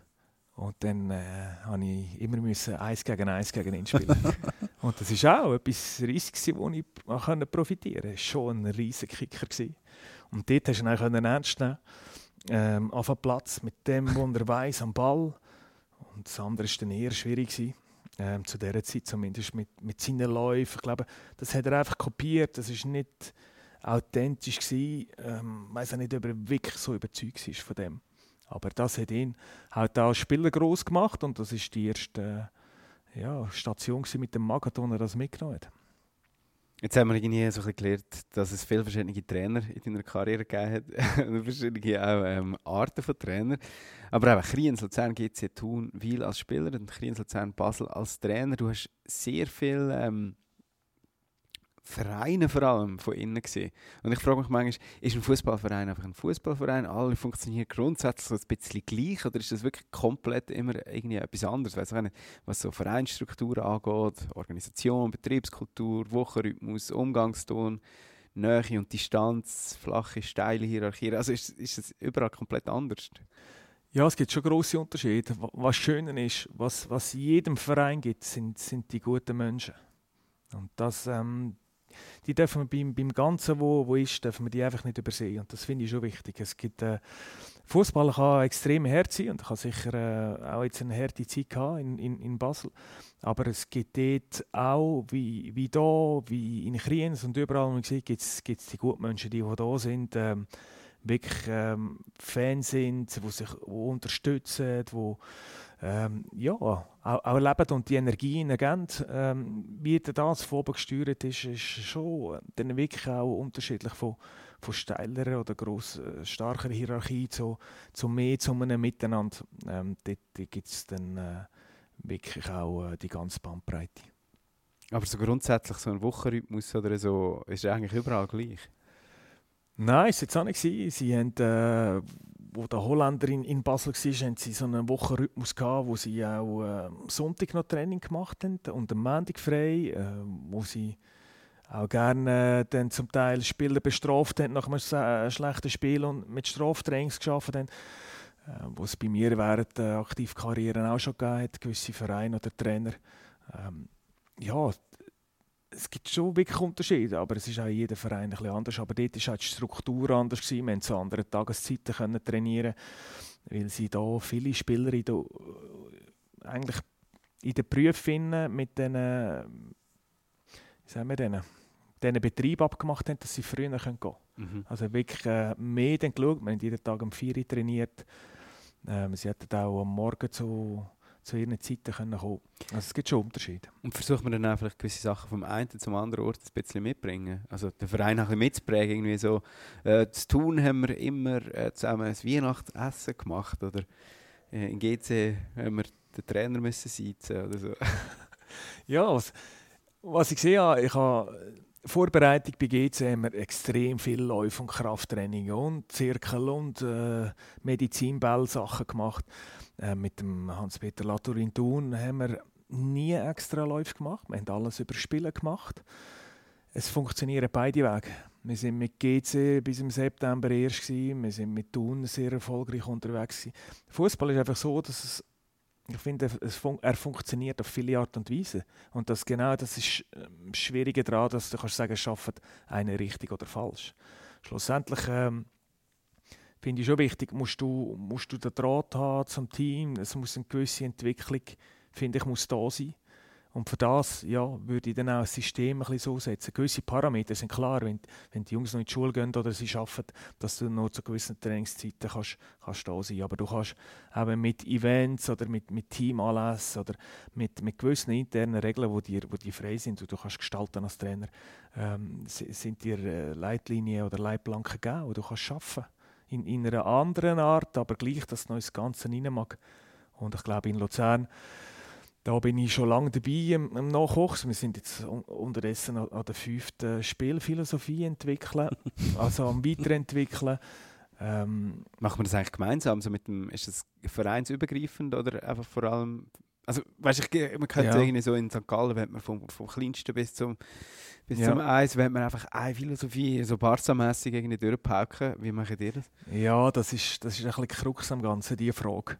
Weil ähm, ein, einerseits müsste das bedeuten, dass du sehr viel Talent hast als Spieler, wo, wo du kannst sagen, okay, die und die, die stehen für diesen Spielstil. Ähm, man sieht es in St. Gallen, es geht nicht immer auf. Du musst plötzlich Spieler holen, weil es nicht passt. Ähm, wenn du Nachwuchs anschaust, die müssen auch in dem Spielstil spielen, wo sie nicht den Erfolg haben und hinten in der Rangliste sind du kannst das sicher in, in Deutschland machen oder in Spanien, wo du, wo du dann die Junioren dazu entwickelst oder holst, wo aber auch irgendwie für eine Position zehn Spieler anstehen und sagen, ich will unbedingt dort rein. Dann kannst du Wähler sein. Ich finde, in der Schweiz musst du äh, differenzieren. Du hast, nicht, du hast nicht eine Masse an Talent, sondern du hast, du hast eine gewisse Masse, die da ist und die musst du mhm. entwickeln anhand von ihren Talenten und nicht umgekehrt. Und ähm, darum schwierig. Wir, wir wollen sicher jetzt in die Richtung gehen und wir sagen, hey, die Parameter wollen wir und die wollen wir von, von jedem, von der Unterstufe bis zur Oberstufe sehen, wo, wo aber auch möglich ist, wo der gleich nicht alles einschränkt und sagt, hey, du musst das und das und das. Also heißt nicht vom Remo Meier, spielt alle im 4-3-3 und Nein, aber es ist sicher äh, veranlasst worden, ähm, auch etwas zu entwickeln, was jetzt äh, Stefan Marini macht, ja. äh, wo wir jetzt auch schon wieder äh, gewisse Sitzungen dran sind. Wie wollen wir auftreten? Ähm, was sind unsere Markenzeichen? Was steht für den FCL? Und ich glaube, dort, dort hier kann man immer arbeiten. Und das ist sicher eine gute Basis, um, um dann oben oder zuoberst gewisse Anpassungen machen. Und welche sind das? Bodenständig, humorvoll. humorvoll? Nein, aber es geht äh, sicher darum, dass wir mit einer gewissen, mit einer gewissen Intensität auftreten. Man redet da ich weiß gar nicht, ob ich das, das, schon sagen Das ist Löwenherz. Der Cousin schaut schon ganz, ganz kritisch. Darf ich noch nicht sagen. Das ist, äh, das ist noch zu früh. Also dann lassen wir das. Aber wir sind sicher dran. Ähm, und es ist, also das ist einfach wir sind auch schon immer ein bisschen dran gewesen. So, jetzt. Jetzt ist es die Arbeit vom Steff, ja, wo, wo da der Auftrag kommt, etwas äh, auf, auf die Beine zu stellen. Früher haben wir das mit, mit Bubble Rahmen mal angefangen und dann ist es immer ein bisschen weitergeführt worden. Ist dann äh, einfach das gewesen, was ich auch immer mitgenommen habe für, für meine Mannschaft, die ich trainiert habe. Aber es ist so ein bisschen in dem Sinne jetzt noch, noch frei gewesen, wie, wie man das gestaltet. Wir gehen noch zurück zu deiner Spielerkarriere. Ja, wir, wir versuchen immer von so ein bisschen Spielerkarriere zu bleiben. endet immer wieder bei so äh, Trainingsphilosophie, aber ich finde das gut. Du bist dann 2008 zurückgekommen zum FCL, damals 28, das beste Tütleralter, sagt man in dem etwa. Der Verein damals, der FCL, im ewigen Umbruch, es war turbulent. Gewesen. Ist es jetzt nicht unbedingt nicht, aber ja. es ist erst gerade äh, der Aufstieg zurückgelegen, zwei Jahre. Es sind acht geworden in der Vorsaison, also der FCL. Und dann ist der Umzug ins Gersag angestanden. Hättest du gedacht damals, dass es mit Abstand die längste Zeit wird für dich, wo du in einem Verein bist, und schlussendlich auch deine letzte Karrierestation wird sein, wo du dann 08 zum FCL gewechselt hast? Ja, eigentlich schon. Es war ein bewusstes äh, Zurückkommen. Ein bewusster, auch, ein bewusster Entscheid, auch wieder zurückzugehen. Weil ich auch bei GC bleiben habe dann aufgrund auch von der familiären Situation den Luzern vorgezogen gewusst, mit, mit 28 ist relativ früh, aber ich wollte schlussendlich so lange wie möglich hier bleiben und auch hier spielen. War nie mein Ziel, gewesen, dann irgendwo weiter wegzugehen oder irgendeinen nächsten Schritt zu machen, sondern es war für mich ein klarer Entscheid, gewesen, zum, zum Heimkommen und äh, hier vorerst auch bleiben. Es sind dann sechs Jahre geworden. Es ist, sind auch, ist auch wieder ein Auf und Ab gewesen. Alles mögliche an Platzierungen zwischen 9. und 2. Saisonrang vom Rolf Ringer bis zum Carlos Bernecker so einige Trainer durchgelassen hast dort. Ja. Zwei legendäre Jahre im charmanten Gersag an der Seite von Hakan Yakin. Dann unter dem sein Bruder Murat, der ist jetzt im Moment auch irgendwo in einer wichtigen Funktion, weiß nicht. Äh, und dort dann auch im Cup-Final 2012 und dort äh, der Cup-Final. Mir ist der ja sehr geblieben. Ich weiß nicht, ob der für dich auch noch so etwas eingebrannt ist. Du bist ja schon Cup-Sieger gewesen. Aber äh, im Penalty-Schießen gegen Basel verloren. Mhm. Ähm, der, deine Penalty war der erste, nämlich, den hast du versenkt. Jawohl. Und vorher hast du den 67. ist mir 1-0 hinten gewesen, und du hast, glaube per Flanken noch den Ausgleich von Tommy Pulic ja. vorbereitet. Ja, mit dem Kopf, genau. Über den Gleit. Du hast mit dem Kopf über den Gleit? Ja. Okay. Was bleibt dir so aus, aus, aus dieser Zeit? Sind, äh, welches sind so die schönsten und die unschönsten Erinnerungen? Von Luzern oder jetzt redest du jetzt wieder von dem Köpfchen Ich glaube, das war jetzt einfach meine Erinnerung. Vor allem. Nein, es auch bei mir sehr viel mehr. Aber so insgesamt aus diesen sechs Jahren noch als Tütler. Ja, ich glaube, die erste Saison war sicher äh, sehr krass, gewesen, ähm, zurückzukommen und äh, mit grossen Erwartungen kommen. Nachher haben wir uns in der Vorbereitung leider halb hier trainiert oder halb, halb hier gespielt, mit sehr vielen Testspielen vor dem ersten Spiel. Und dann ist das passiert, was niemand wollte, dass ich in die Negativspirale hineinlausche mit fünf Spielen, ein Punkt unter dem Chiriakos Forza, dann dem äh, Roberto Marinini, äh, neuer Trainer gekommen, mit, was sind wir, 11-2 ähm, und noch dann da der grosse Spiel, bis dann schlussendlich der Rolf kam. Und ja, der Rolf äh, vergiss ich auch nicht. Vor allem, vor allem seine was er wirklich überragend gemacht hat, ist, wie er uns abgeholt hat am ersten Tag. Und ich glaube, das war der Tag, wo, wo wir für uns entschieden haben, wir steigen nicht ab. Weil das ist für mich schon entscheidend gewesen. Wir sind wirklich in einem Loch gewesen. Ähm, Eine letzte nach wie vielen Runden? Letzt nach zwölf Runden, sicher. Zwölf oder 13 Runden. Ein riesen Abstand, oder? Nach, äh, nach dem Chirac Sforza Morinini gekommen, der gesagt hat, wir hätten nicht genug trainiert. Nein, ist einer draufgelegt. wir sind schon so kaputt. Gewesen. Ähm, und dann ist der Rolf gekommen und nachher seine Antrittsrede werde ich nie mehr vergessen. Und er einfach kam und gesagt, hey, ich sehe im Fall gute Fußballer hier. Ich sehe gute Goalie, ich sehe gute Verteidiger, ich sehe gute Mittelfeldspieler, ich sehe gute Stürmer. Und wir haben Möglichkeiten, das zu schaffen.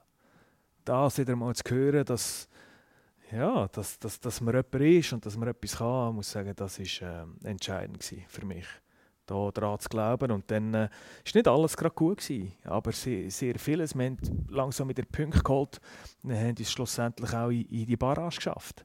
Und ähm, ja. Eigentlich kein besseres Dreibuch gegeben für, den, für den Abschied von allem haben. wirklich nicht. Einfach wirklich aus dem Loch raus und nachher ja. noch, noch hinten gelegen nach, der, das ist nach dem Hinspiel. Gänsehaut pur gewesen, schon beim Einlaufen, das Fahnenmeer, ähm, die Stimmung.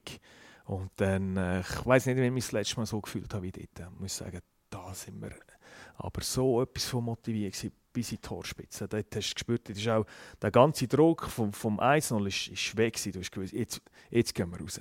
Und jetzt klopfen wir. Ich habe das Gefühl, also auf der Tribüne, wir haben eigentlich den Ball, das 1-0 und bis zum 3-0 oder so, was war, eigentlich jeden Ball einfach reingeschrauen. Es ist einfach so, äh, einfach der Pegel ist so wie irgendwie... Ja, ja, der Lösung war natürlich riesig. Ich habe noch 1-0 gemacht. Ähm, das ist der Petarde leider noch gekommen. Ja, nach der Mannschaft äh, das Spiel nicht kaputt. Und nachher, genau, nachher dann haben wir es durchgezogen. Und nachher bin ich auf der Tribüne gesessen, zu der Familie und geschaut, wie da die Leute das Stadion auseinandernehmen. äh, das war äh, ein super schöner Moment. Gewesen. Das war so ein bisschen das Highlight. Göppfinale eigentlich auch. Dort hat es ein bisschen Dort hatte ich ein bisschen wüste Vorgeschichte. Gehabt. Darum habe ich mich nicht so, so gefreut, die Erinnerungen auch an das an Cup-Final mit dem Shakiri dazu mal. Ähm, was ist das? Ich weiß es gar nicht. Ein bisschen angelegt haben. Ja, er hat in unserer Zeitung gesagt, dass wir eigentlich nicht Spieler haben, die den Unterschied können ausmachen können und dass es eigentlich keine, keine Frage ist. Und ich habe dann geantwortet, dass das sehr motivierend äh, ja. und eigentlich eine dumme Aussage sei. ähm, und dann ist es losgegangen. Dann, äh, ja, mit diesen neuen Medien, Facebook und so, Morddrohungen reinkommen und wüste Nachrichten okay. und äh, das alles am Spieltag. Und, okay, das habe ich verdrängt aber, ähm, mitbekommen. ja. Nein, ich glaube, wir haben wirklich eine tolle Leistung, eine tolle Leistung gebracht. Ja, ich bin überzeugt, hat äh, Schiedsrichter da in der Nachspielzeit ähm, dem Basler noch die Rotkarte gegeben für das Foul das letzte Mal, da wäre noch etwas möglich gewesen. Aber das also, weiss man nie im Fußball. es ist so viel Köpfinal gegen uns schon verpfiffen worden. Gell? es ist nie richtig, wie sagen wir dem, fair oder klar. Also, ich glaube, man muss sich alles verdienen. Und, ja, gell, auch der Wahr hat nichts gebracht, gell? sind wir uns einig. Können wir wieder abschaffen. Da hat es ja. dann, glaube ich, noch nicht gegeben, oder? Ja, aber genau. Aber es ist immer noch das Gleiche. Nein, sorry. Ähm, und sonst, ich meine eben, zwei Jahre Gersag, ich habe das, das Tollste gefunden.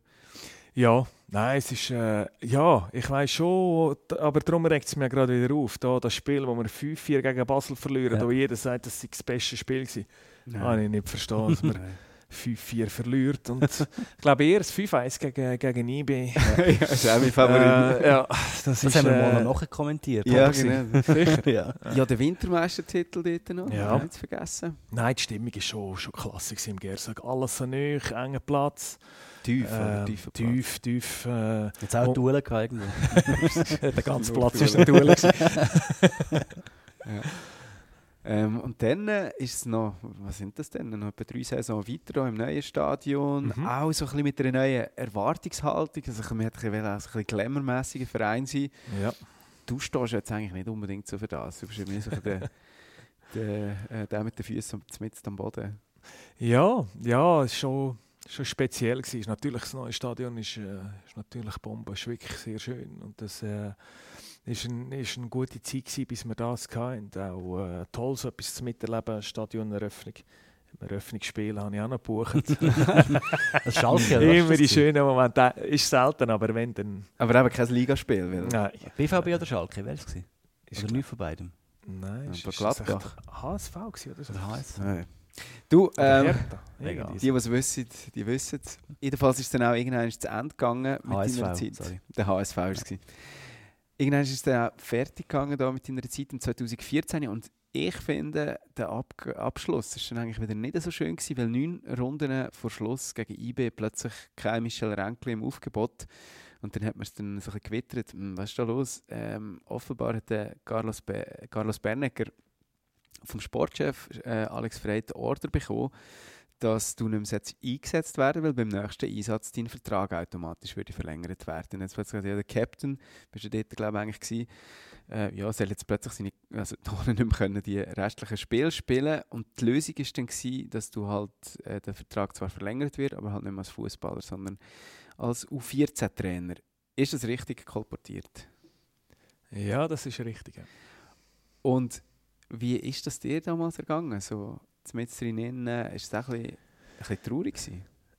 Ja, sicher, auch ein gewisses Unverständnis. Wir haben auch immer äh, andere Signale bekommen, gerade vom Trainer, der gesagt hat, äh, du bist der wichtigste Mann, wir brauchen dich. Ich auch nie in einem Training können fehlen weil dann wäre ich nicht gleich trainiert. Das sind so Aussagen gewesen, ob die dann gestimmt haben oder nicht, aber äh, so ist äh, der Trainer gegen mich über äh, auftreten und ich habe gewusst, ich habe eine gewisse Anzahl Spiele, ähm, die ich, ich machen muss. Wir haben das Saison vorher äh, so ausdüftelt, weil das Problem war, ob ich noch die gleiche ähm, Leistung kann bringen nach meiner Verletzung, die länger gegangen ist. Ein, fast die einzige, die ich hatte, wo man aber an einem Ort war, wo, wo sehr unangenehm ist am Fußballen unten. Und da hat man einfach dazu mal haben wir dort, äh, ja, die Option rein da, weil man nicht gewusst hat, ob ich noch eine Saison durchstehe. Und meine, so, so äh, viel Spiel vor Schluss, immer am Anfang gestartet, ähm, ist äh, mir das schon ein bisschen komisch reingekommen. Es hat schon gewisse Anzeichen gegeben, aber das Signal vom Trainer war klar. Gewesen. Und dann äh, hat es dann auch ein gewisses Unverständnis gegeben. Aber schlussendlich es dann auch das gewesen, was ich vorher gesagt habe. Ich bin, hier zurückgekommen, um hier zu sein. Die Kinder sind in die Schule. Ich wollte auch nichts, nichts Neues mehr machen, obwohl noch Möglichkeiten gewesen wären an einem anderen Ort. Aber ich habe ähm, gesagt, okay, dann ist der, ja, der Umbruch kommt jetzt halt ein bisschen früher. Hat uns nicht wirklich gefallen hier, ähm, weil meine Frau zur gleichen Zeit hat wieder angefangen studieren oder weiter studieren. Ähm, ihr Studium fertig genau. machen, genau, ist Anwältin mittlerweile. Ähm, und ja, das Jahr hätte man gut können brauchen oder noch zwei. Und äh, ich habe das Gefühl, dass rein sportlich äh, wäre das auch noch drinnen gelegen. Aber es ist so wie im Leben, man kann nicht immer alles bestimmen. Es kommt manchmal und dann äh, ja, musst du adaptieren. Hätte ich sollen davonlaufen und an einem anderen Ort weitermachen oder bleibe ich da und ähm, ja, mache den Umbruch halt ein bisschen früher. Aber es ist schon krass, du hast bis dann eigentlich gemeint, nächstes Jahr bin ich immer noch Schüttler, es läuft gut, ich spiele, ich bin gefragt, ich bin wichtig und dann plötzlich, ähm, okay, kann ich mir vorstellen, Trainer zu werden? Innerhalb von zwei Wochen oder so?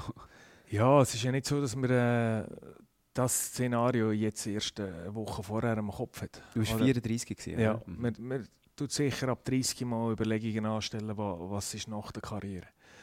Ähm, dann ist sicher ein Jahr, zwei gegangen, bis ich, bis ich gewusst habe, wollte ich im Fußball etwas machen oder nicht, weil ich habe ziemlich lang gesagt, ähm, ja, eigentlich nicht unbedingt. Ich weiß nicht, ob das mein Ding ist. Ähm, das Gleiche schon als Junior. Ich weiß nicht, ob ich Profi werden ähm, Und schlussendlich ähm, ja, ist halt der Fakt, wenn etwas Grünes läuft am Fernsehen, dass man dabei bleibt. und so ist es dann auch im Leben. Und ich glaube, ich habe wirklich auch Freude, Freude am, am Fußball, am, am, grünen Platz da drauf zu stehen, jetzt mit den Junioren, dass ich gesagt habe, das ist, das ist einfach meine Leidenschaft und bei dem möchte ich bleiben. Sind eigentlich so Vertragsbestandteile, ist das noch üblich? Also macht man das noch? Nein, ich glaube, heutzutage äh, macht man es auch nicht mehr. Dazu mal haben wir ja mit dem Pulic, glaube später noch so einen Fall mhm. gehabt. Rangeloff war das gleiche wie bei mir. Äh, ja, wo man auch den Spieler nicht mehr von Anfang an eingesetzt hat, sondern nur noch reingekommen ist. Du hast aber auch mal noch gesagt, in einer berühmten Home Story der Schweiz Illustrierten, im September 2010. Du könntest dir vorstellen, mal noch zu einem Club in den USA zu wechseln. Und aus dem ist dann zum Beispiel auch nicht mehr geworden. Warum eigentlich? Ja, der Entscheid ist relativ früh gekommen, oder dann knapp für mich, was, was machst ja, und wie gesagt, die Frau hat das Studium wieder auf, äh, aufgenommen, hat auch ihren, ihren Abschnitt äh, beenden und das ähm, verstehe ich auch. Und das ist für sie wichtig. Meine Kinder sind hier eingeschult. Ähm, gibt für mich äh, keinen Grund gegeben, da äh, noch irgendein ein Risiko einzugehen oder etwas auf äh, Spiel zu setzen. Ähm, ja, und die Träume, die verändern sich auch. Ähm, und das ist immer ein, Moment vom Leben. geht es jetzt um mich in Zukunft? Und ich habe das Gefühl, nein, in den nächsten Jahren geht es um die jetzt für ihre Karriere, die jetzt jahrelang ähm, zugeschaut hat, wie ich mein Ding mache und, und sich äh, hinten angestellt hat, ähm, dass sie jetzt äh, ihren Traum auch oder ihre Ausbildung auch fertig machen. Dann ist der Home Story kurz zurück. Du wohnst mit deiner Familie in Beckeri, stimmt das noch? Ja, Irgendwo genau. gelesen. Ursprünglich von Hergiswil. Ich habe jetzt eine recht persönliche Frage, musst du dich nicht beantworten, wenn du nicht willst. Du und deine Frau Jane haben drei Kinder. Wer hat sich eigentlich bei den Namen durchgesetzt? äh, ganz unterschiedlich. sind alle Beim- englische Namen. Beim letzten bin ich. Gewesen. Dort ist der zweite Name in der Frau ihr Name. Und bei der ersten, glaube ich, auch Case ist, glaube ich, auch. Dort haben wir lang gesucht, aber es sind alles englische Namen, weil ja, es ist unser, wie gesagt, Amerika ein bisschen unser Traumland, wo wir auch etwas von der Familie mitgenommen haben. Sie ist immer mit den Eltern Deko reisen, ich mit meinen. Dort sehr viele Erfahrungen oder ja, Geschichten mit meinem Vater noch haben, dass wir das äh, weitergezogen haben. Ich bin mit 18 mit ihr zusammengekommen. Wir sind eigentlich jedes Jahr einmal auf Amerika in die Ferien und dort so ein, ein Ritual weitergeführt oder das, was wir könnten oder uns gefällt. Und darum war für uns dann auch irgendwo selbstverständlich, gewesen, ja, es war dass die Kinder auch englische Namen haben. Aber es ist jetzt nicht so, dass wir... Je- Sorry. Obwohl ich in diesem Forum gelesen habe, dass wir jetzt drei vornehmen, dann wirklich einer zu viel ist. Aber du lesest einfach das Forum. Nein, dazu mal, äh, ja, schon, schon mal ein Thema gewesen. Ähm, gerade auch in der Zeit, wo es nicht so gelaufen ist. Nicht nur Positives gehabt, wenn du dann auch durch die Stadt laufst mit der Stadt und wirst, äh, mit der Familie durch die Stadt laufst, wirst du dann irgendwo mal angehauen und musst sagen, uff, okay. musst ein bisschen vorsichtig sein. Aber es ist eh eine Zeit, wo, eben, wo man sich heute gar nicht mehr vorstellen kann, dass das vernetzt sein oder die Medien, die wo, wo aufgekommen sind, wo du früher gar nicht könnt hast, mit Ja. wo du noch können Bemerkungen einschreiben oder Kommentare machen, wo heute gang und gäbe ist. Das hast du früher gar nicht gekannt. Und dort bist du zuerst mal ausgesetzt gewesen, so Sachen auch als Familie. Und das ist dann schon Straub gewesen und hast dann irgendwo schon auch wissen, was kommt ein bisschen von wo. Und mit der Zeit hast du gewusst, okay, das ist, äh, das ist eigentlich ruhig und das ist, das ist okay und du musst dir keine Sorgen machen. Aber du verschreckst schon mal ab, ab ersten äh, Reaktionen äh, in diesem Maß. Ja. Ja. Deine, du hast vorhin schon anges angesprochen, deine Familie hat auch gewisse Entbehrungen müssen, noch weitere, außer jetzt eben, dass man vielleicht an gewissen Ort in der Stadt nicht unbedingt hingeht, müssen hinnehmen.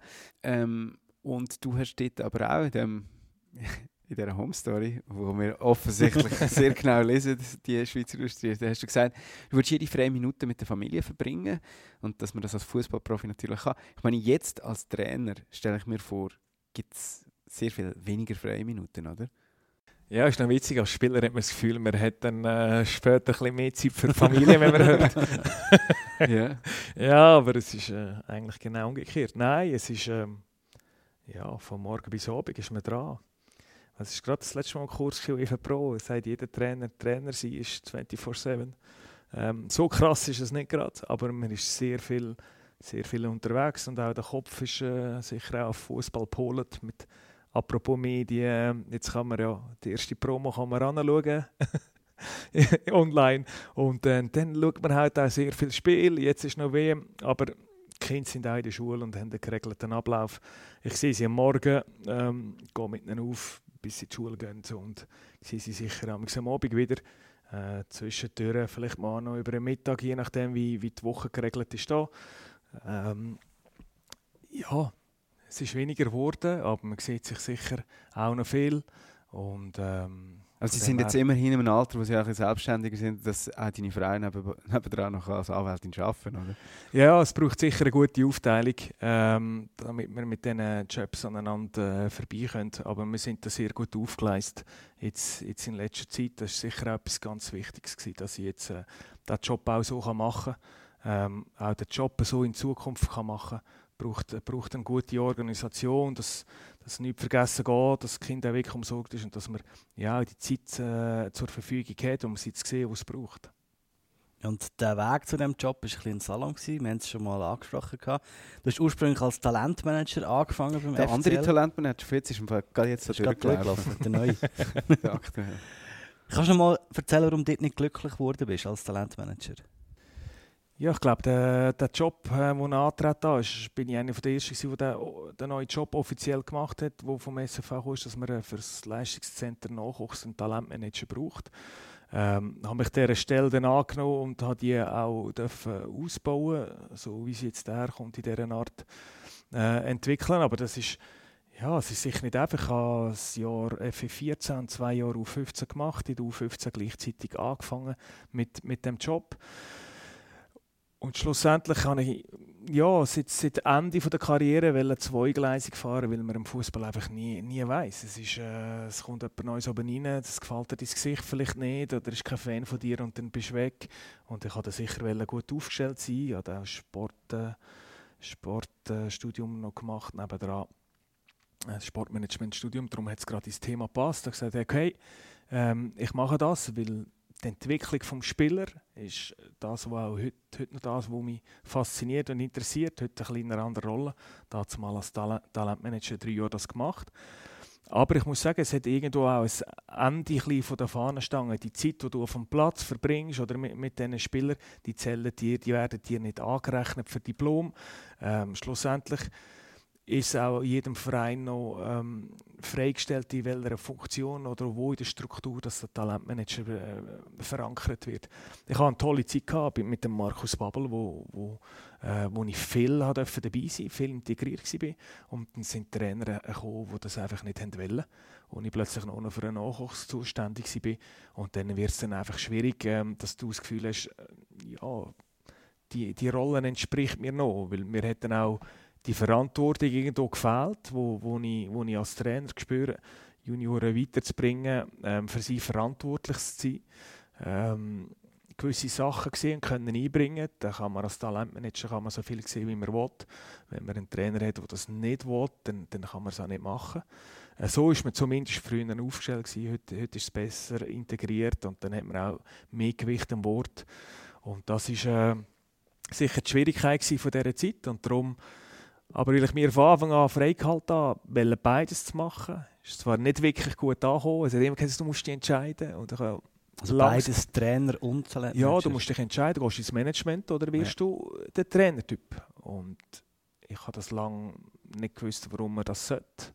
Wenn ich beide Optionen habe und kann sie irgendwo ausfüllen, ähm, dann soll ich es auch so machen. Und habe mich jetzt dann aber auch wirklich definitiv entschieden, vor drei Jahren das, äh, auf die Trainerschiene zu gehen, weil ich will die Verantwortung übernehmen für Resultat und für Spieler. Darf ich fragen, was ist denn der Trainertyp? Was muss man mitbringen, um den Beruf zu beherrschen?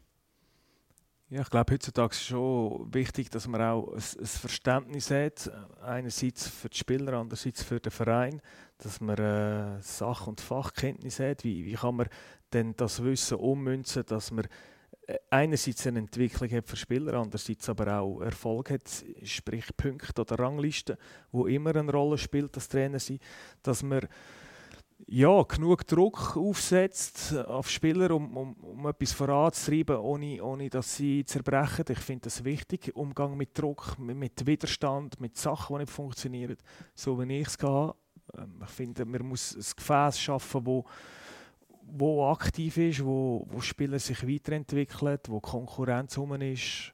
Ähm, und dann braucht es die vielen Gespräche, es braucht, es braucht einen Staff, eine gute Abstimmung mit ihnen, weil die übernehmen ähm, Sachen, die du als Trainer nicht kannst, sprich Nähe zu Spielern, ähm, Abstimmungen, Sachen entgegennehmen, die vielleicht nicht so gut sind, dass man ja, dort zueinander findet. Also es braucht ganz viel, aber das ist äh, unheimlich äh, schwer erklärt in, in kurzer Zeit und kurzen Sätzen. Aber wie lange brauchst du, um herauszufinden, ob es überhaupt kannst? Ja, ich glaube, es ist schon wichtig äh, zu merken, ob man ankommt, ob man die Art von Fußball, die man sich vorstellt, ob die auch erfolgreich ist, ob man die kann umsetzen kann, ähm, ob man die Flexibilität hat, auch mal aus, aus einer Truppe etwas zu machen, wo, wo nicht in so einer breiten Qualität herkommt, wo ich eigentlich 14er, 15er auch geschafft habe, mit Spielern, die jetzt draußen sind, wie Darian Males, Mistravovic, Balaruban, das sind so ein bisschen die Spieler gewesen. Ähm, ja, wie, wie, bringt man denn die weiter? Wie, wie kann man das Ganze zu einer Truppe schaffen? Wie kann man eine Chemie schaffen auf dem Platz, die funktioniert? Ich sage immer, es ist ja, in der Schweiz ist einfach wichtig, man muss sich auch immer ein bisschen anpassen, und in der Schweiz finde ich wichtig, dass man aus dem, was man hat, etwas macht. Man kann nicht wie, wie City 30 Spieler holen. Und ich nehme immer gerne, ich bin so Real Madrid-Fan. Real hat das früher auch gemacht. Und hat da das weiße Ballett hat ja gleich dann nicht den Erfolg gehabt mit äh, Ronaldo, Zidane und Beckham und wie sie alle heißen. Wenn man sie heute anschaut, sie sind immer, immer etwa die gleichen, immer etwa der gleiche Stamm. Sie haben gelernt, nicht nur vertikal zu spielen, sondern auch Ball haben, die Mischung stimmt in der Mannschaft. Äh, man hat nicht überall die besten Spieler auf der Position, aber man schafft es immer wieder, das beste Team zu stellen. Und das finde ich auch ist, ist eine Herausforderung, aus wirklich wieder ein Team zu schaffen. Weil heutzutage redet man sehr viel von Individualisierung, die ich gut finde. Und sie macht aber nur dann Sinn, wenn man es wieder als Ganzes zusammenarbeiten kann. Weil schlussendlich gewinnen 11 und verlieren 11 oder 18 oder wie viel das man auch nennen und, und nicht der Einzelspieler macht.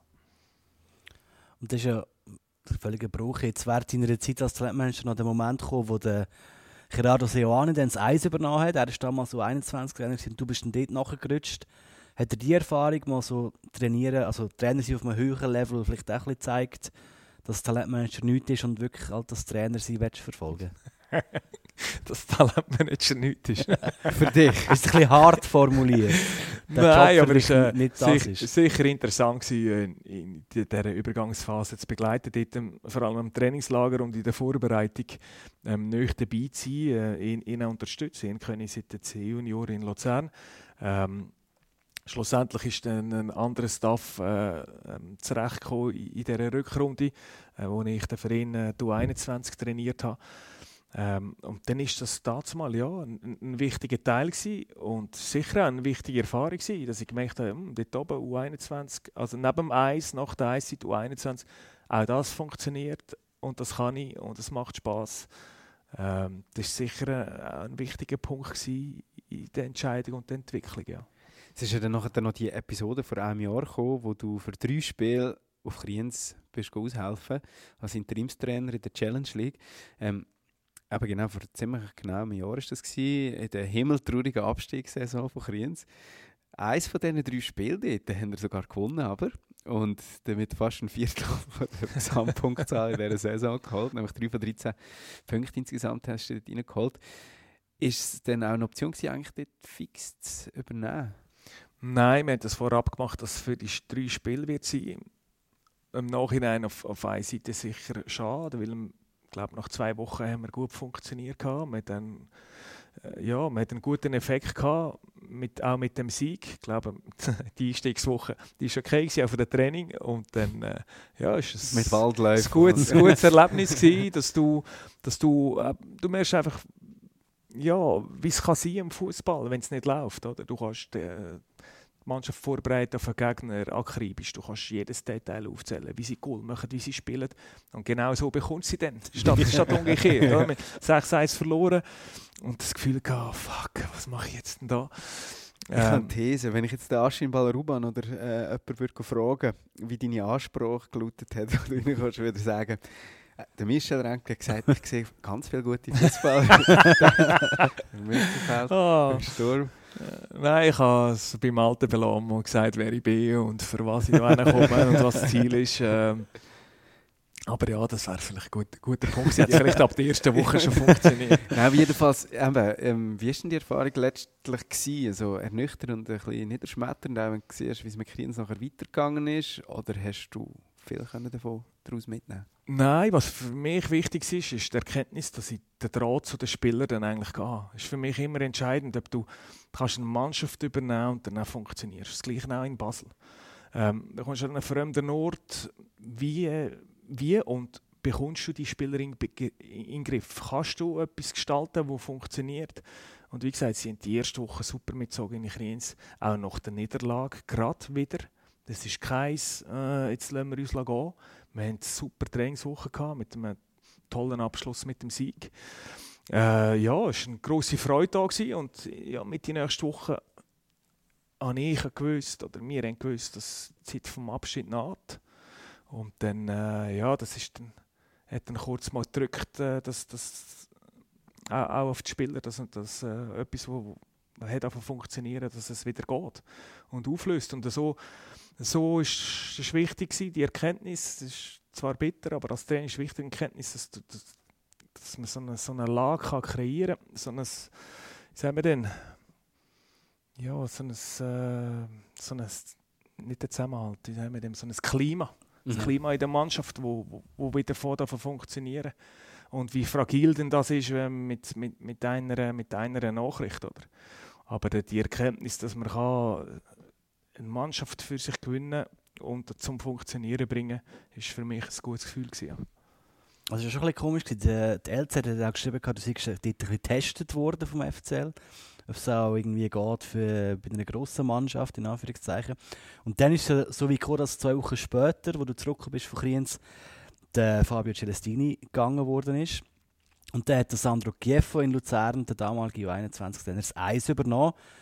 Kannst du noch mal erzählen, wie das für dich denn die war, wo du wieder da beim FCL warst und das alles passiert ist?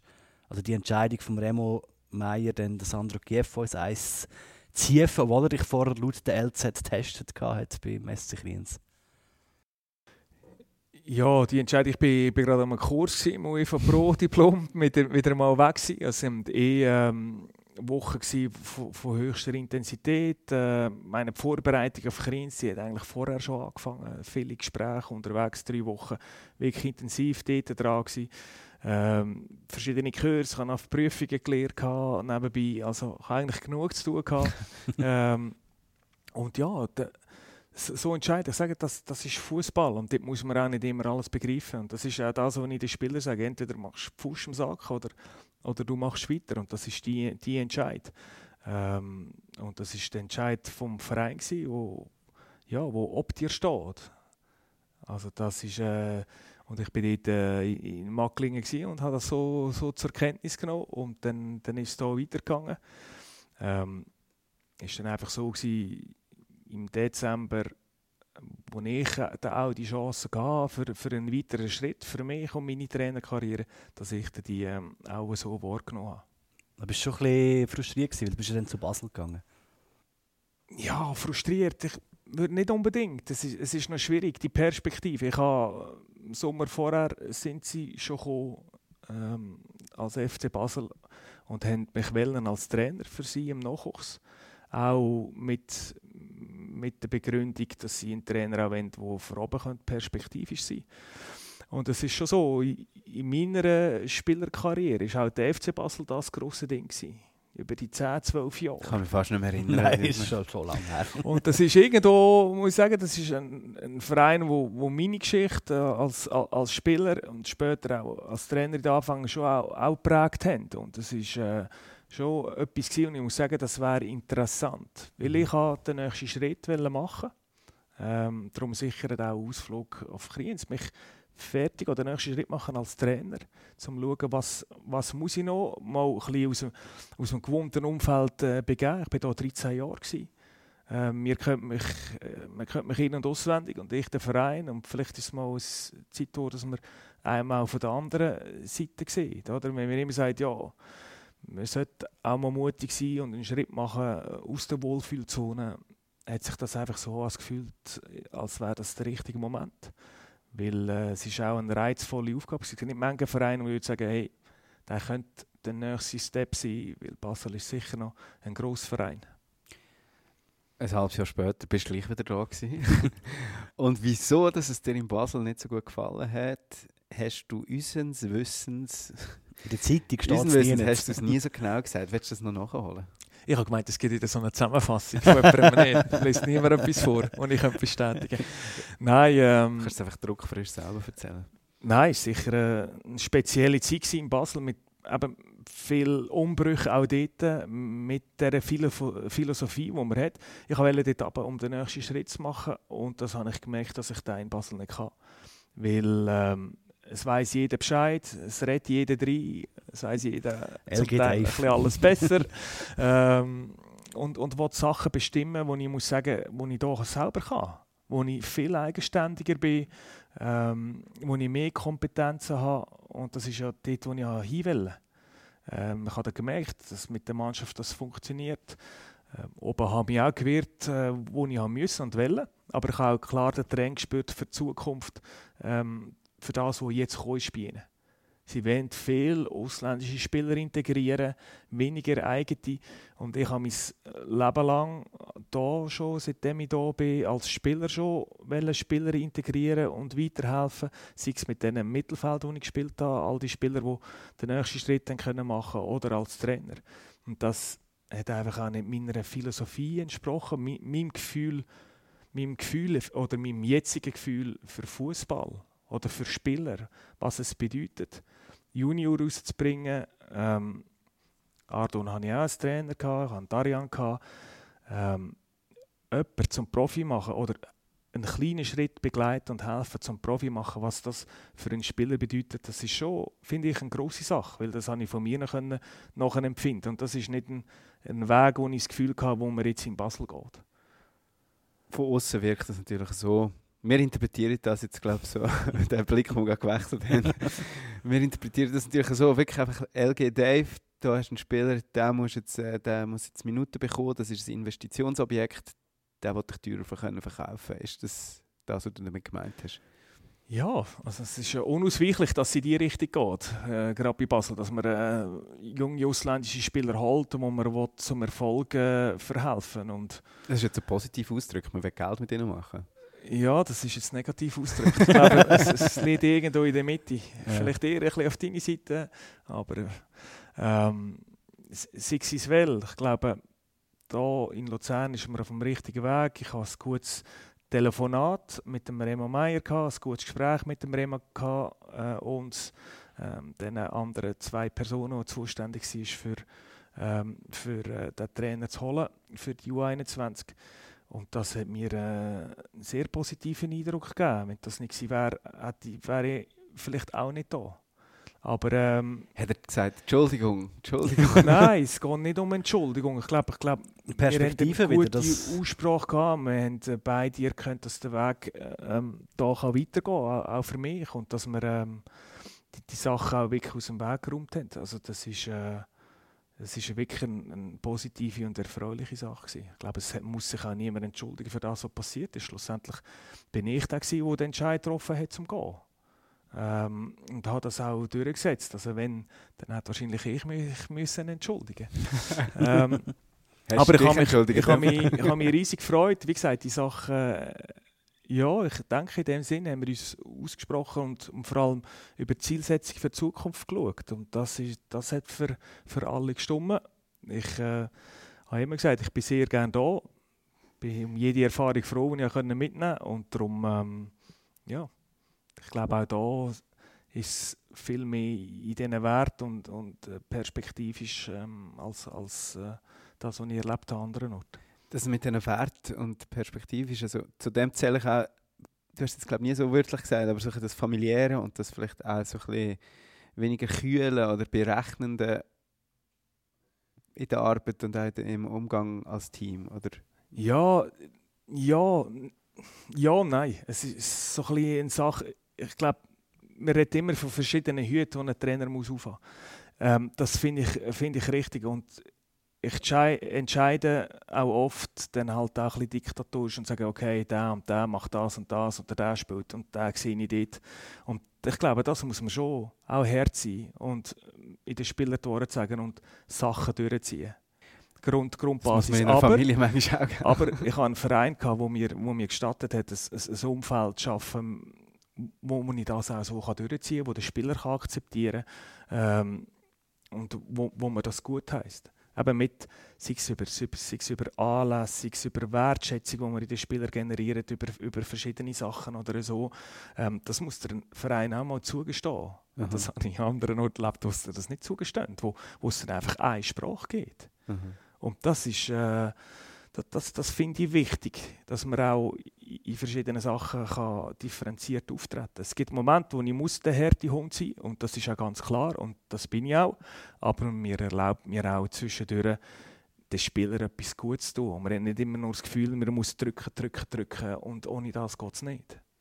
Ihr habt ja also die ganze Bandbreite an Zeugs und Sachen wie ähm, Konditrainer, Videoanalyse, ähm, wahrscheinlich auch so individuelle Leit Leistungsstatistiken mit den Chips, die man mhm. auf sich trägt, während Trainings auch, glaube Ja. ich. nicht. Ja. Ja.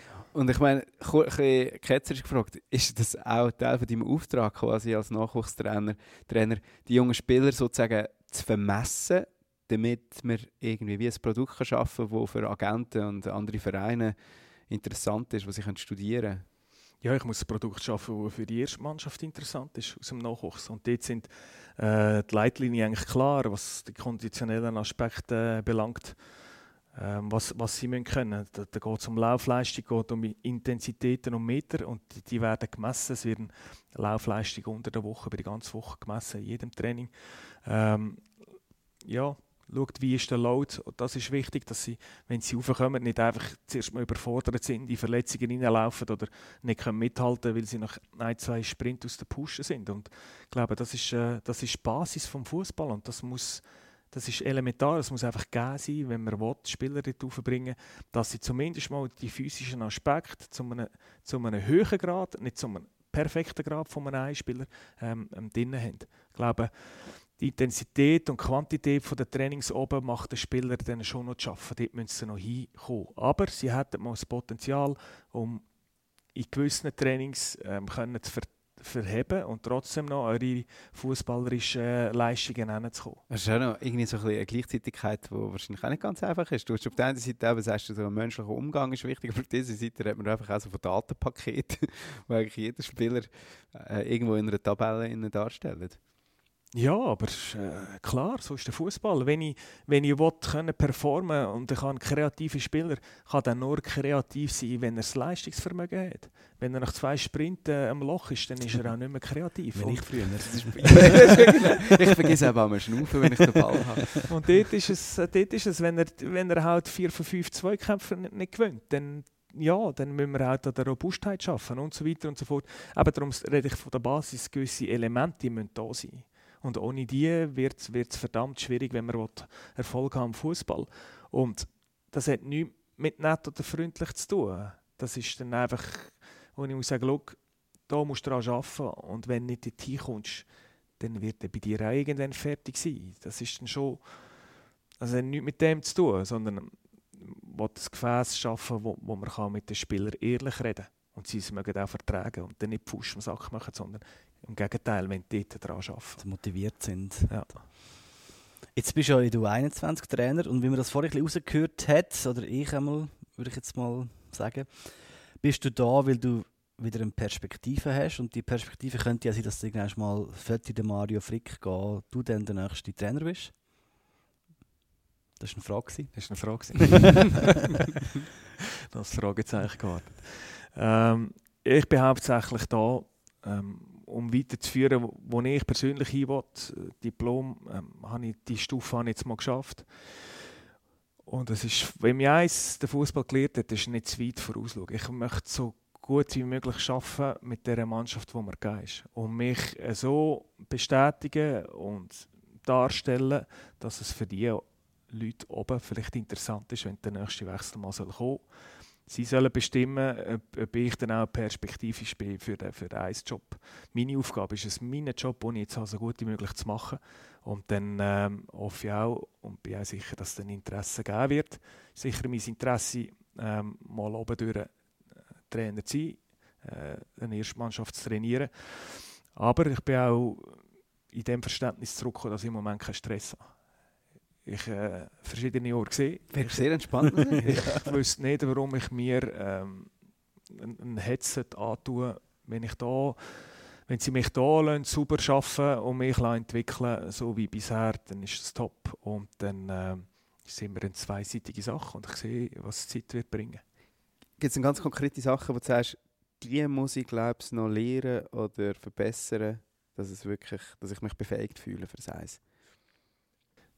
Ja, manchmal, manchmal ein bisschen weniger studieren, manchmal, äh, weiß nicht, ein bisschen mehr. Nein, aber es geht, es geht immer darum, Stuff führen, Sachen können erkennen während dem Spiel, wieder neue Punkte sehen, nicht, nicht alles zu einer Routine werden lassen, aber gleich genug ähm, zu einer Routine kommen lassen, was funktioniert. Nicht immer gerade wieder das Gefühl haben, man muss es verändern oder sich wieder daran erinnern, was funktioniert. Aber Staffführung, junge Menschen führen, ähm, ist immer wieder eine Herausforderung. Es gibt auch immer wieder neue Spieler, es gibt äh, äh, ja, wieder schauen, dass man nichts verpasst, weil sie sind in einem Alter, wo immer wieder Entwicklungen kommen. Wie kann ich es integrieren? Wie handeln wir das mit den Spielzeiten? Also es gibt genug Aufgaben, die es gibt. Einerseits mit den Spielern, mit dem Staff. Was kann ich dem Staff übertragen? Was, was muss ich zwingend haben? Was, was will ich? Bin ich dort genug hart? Hole dort genug Feedback rein? Lohne ich genug lange Leine? Es gibt, es gibt alle Möglichkeiten. Früher habe ich gerne alles selber gemacht wo nicht jeder Assistent so toll findet, wenn, der, wenn er einfach dort steht und der Trainer alles macht. Ähm, das muss sich auch über Jahre, Jahre einspielen und äh, es gibt immer Sachen zum Entdecken. Jetzt, als Fußballer bist du eigentlich immer in der Schweiz gewesen, hast äh, in Luzern viele Jahre verbracht. Hast du ein Karriereziel als Trainer, wenn vielleicht auch an deinen U21-Vorgänger Gerardo Seoane denkst oder so? Wo, wo gehen die Träume und Gedanken bei dir hin? Ja, äh, Träume gibt es immer. Das ist ja so sicher. Ähm, Real Madrid. Nein, sicher mal in, in der Schweiz Fuß fassen. Und das ist schon etwas, wo finde, wo entscheidend ist. Ich denke eher schon ein deutschsprachiger Raum oder vielleicht noch Englisch, weil mir äh, eine andere Sprache noch, noch fehlt. Ähm, ich glaube, das ist ein entscheidender Faktor, dass man die richtige Sprache redet. Weil Fußball ist viel im Detail, äh, wo man sich genau muss ausdrücken muss. Das ist eine grosse, grosse Frage von der Kommunikation. Schwätzen kann ich auf, auf Schweizerdeutsch, glaube ich, anständig. Ja, das haben wir jetzt gemerkt. Ähm, und andere Sprachen wären dann irgendwann mal interessant, wenn ich dann wirklich mal ein gewisses Renommee habe und ein gewisses Palmares hinlegen kann auch da irgendwo Fuß fassen und das, vielleicht klappt es nicht mehr, weiß es nicht. Ich gehe nicht davon aus, persönlich, darf ja nicht. Aber ähm, nein, Fußball sagt jeder, du musst einen Jahresplan haben oder einen Mehrjahresplan. Ja, das ist einfach schwierig zu planen. Im Moment, äh, so, so wie es abläuft im Business. Aber so ein Engagement in der Major League, wenn dann Kinder draußen sind, kannst du dir schon noch vorstellen? Zum Beispiel. Mm, nein, da würde mich die Bundesliga mehr reizen. Okay. Ja. Gut, ist da damit vermerkt. das tun wir markieren und aufbewahren. Ich weiß nicht, ich würde jetzt eigentlich gerne zu meiner ja. allerletzten Frage gehen. Mach das, ja. etwas sagen. Es wird nochmal schnell ein bisschen persönlich. Wir haben äh, viel von dir jetzt erfahren und gehen aber nochmal recht weit zurück, über, zwei, über zehn Jahre nämlich. Zurück in deine Aktivkarriere. Es ist Ende 2011, zumindest während der sehr erfolgreichen ersten Saison hier im neuen Stadion. Weißt du noch, was dort Spezielles los war auf der Almende Ende Jahr? Hm, nein, kann ich nicht direkt sagen. Also ich helfe dir. Der damalige Präsident, Walter Stierli, hat gegen pyrozündende Fans vorgehen, indem er ein Fahnenverbot ausgerufen hat und den Fans auf den Stehplätzen eigentlich hat austauschen Das ist ein Zitat von ihm selber. Und die Kurve ist zwar weiterhin ins Stadion gekommen, er hat dann aber dort äh, den Support eingestellt. Obwohl man super dran war, wirklich, ich glaube, äh, so die erste Zeit war in der ersten und dann äh, ich, auf dem zweiten Platz immer so mit Anschluss. Da haben wir es wegen euch versaut. Eintömt. Aus der Kurve hat es damals eine Flyer-Aktion gegeben, um den Leuten äh, die eigenen Standpunkte so ein bisschen äh, zu erklären. Und ich war dort ein bisschen jünger als jetzt und habe tatsächlich auch einen Flyer verteilt. Und weil ich das gerade vor dem äh, Spielereingang gemacht habe und du gerade wegen einem Muskelfaserriss nur auf der Tribüne Platz genommen hast, habe ich dir dort einen Flyer in die Hand gedrückt. Ähm, du kannst dich ganz bestimmt erinnern, oder? Den Flyer hast du wahrscheinlich auch ganz genau gelesen. Unbedingt. ähm, ich kann dir jedenfalls sagen, du hast ein ganzes äh, Netz äh, Grinsen drauf gehabt, wenn du den Flyer entgegengenommen hast. Oder ist es echt eher so ein äh, herablassendes oder ein bemitleidendes äh, Grinsen gewesen? Jetzt kannst du Selten herablassend. Ähm, nein, sag mal, äh, wie ja, hast du das in Erinnerung? Ich glaube, es ist jetzt ein bisschen wie an dieser WM, einfach natürlich im kleineren Rahmen bei uns. Es ist äh, politische Sachen oder ja, strukturelle oder vereinsinterne Sachen sind, sind immer schwierig zu handeln. Ähm, wir hatten einen Präsidenten, der, ja, wie soll ich dem sagen, nicht gerade diktatorisch, aber, aber so ein bisschen dahergekommen ist. Patronmässig dahergekommen ist. Ähm, oh, klar seine Vorstellungen gehabt, was, was richtig und falsch ist. Und als Spieler bekommst du das mit, aber deine Hauptaufgabe ähm, ist auf dem Platz zu agieren und äh, du kennst nie alle, du kennst nie alle Hintergründe, du weißt als Spieler, du willst, du willst Darum haben wir ja Flyer Du willst deine Fans am Rücken, ähm, aber ist sicher auch mit, mit dieser Pyrotechnik dazu mal, äh, hast du auch immer wieder ein bisschen Probleme gehabt. Und es hat mal, äh, es hat mal geheißen, vielleicht wie im Amerikanischen gerade, dass man die kontrolliert ablädt und dass es dann eine Möglichkeit wäre. Aber Fakt war einfach, gewesen, dass, dass es eigentlich verboten war. Wir hatten einen Präsidenten, der sich dagegen ausspricht, aber wir hatten eine Fandelegation, die sich äh, dagegen ausspricht und wir hatten eine Fandelegation, die sich dafür ausspricht. Und dann stehst du irgendwo als Spieler da und denkst, wie soll ich darauf reagieren? Ich habe nicht so eine klare Meinung gehabt, wie, Grenzen zum wie, wie ein Gigax, oder? genau, wo, wo, klar, wo klar dafür ist. Äh, dann muss ich sagen, ja, es ist schon cool, wenn man etwas zündet. Aber äh, wenn sich dann einer verletzt oder irgendein Kind dann etwas abbekommt oder man lädt Büros zu und man erlebt so Sachen wie Basel, Zürich, wo sich gegenseitige Fanblocks schießen, dann ist es einfach ein schwieriges Thema. Und zudem bin ich einfach nicht Experte, zudem habe ich wahrscheinlich zu dem Moment auch nicht genug gewusst und und ich können sagen, nein, wir brauchen euch nicht, es ist ein Scheiß. Oder ja, wir brauchen es. Es ist, äh, der verhält mich meistens relativ neutral und darum habe ein bisschen geschmutzelt und gedacht, ja, ihr werdet das dann schon richten. Haben wir ja dann auch geschafft. Genau. Der, aber eben, du hast angesprochen, Dani Gigax hat damals eine Kiste geschossen und hat dann so irgendwie so ein vielsagend nicht gejubelt und sich in der Kurve zugenickt. er kann das halt einfach entertainen. Aber hast du zum Beispiel mit dem auch über das diskutiert oder auch gestritten oder so? Ja, mit äh, vereinsintern mit vielen darüber geredet. Gewisse finden es einfach geil und das ist, das ist dann ihre Meinung. Und was willst du da dazu sagen? es ist nicht, soll ich dem sagen, es ist nicht etwas, wo die Kiste bringt oder moralisch, weiß nicht, wie verwerflich. Er darf auch die Meinung haben und er hat seine, bestimmt seine viele Erlebnisse und er aus seiner Sportler- oder persönlichen Karriere mit dem verknüpft mit der Szene vielleicht in Deutschland, wo, wo dort ein bisschen einfach eine andere Mentalität vorherrscht. Und, und die habe ich einfach akzeptiert. Für mich, für mich ist das Thema nicht so präsent und auch nicht so entscheidend gewesen, ob man jetzt das Büro ablädt, wenn man ein Goal schießt oder nicht. Und damit zum Aktuellen. Im Moment stehen die Fans, die ganze Region, oder zumindest 19.000 Unterzeichnende, ebenfalls ähm, wieder so, ist wieder ein politisches Thema, das Phantom in Luzern. Und eben, ganz, ganz viele, eigentlich wirklich alle, stehen hinter der operativen Leitung und opponieren überdeutlich gegen die äh, angekündigte Putsch von, der, von oben vom, durch den Mehrheitsaktionär. Jetzt sag, was ist deine Haltung in dieser Hinsicht? Für wen bist du? ah, da wird wieder geschossen.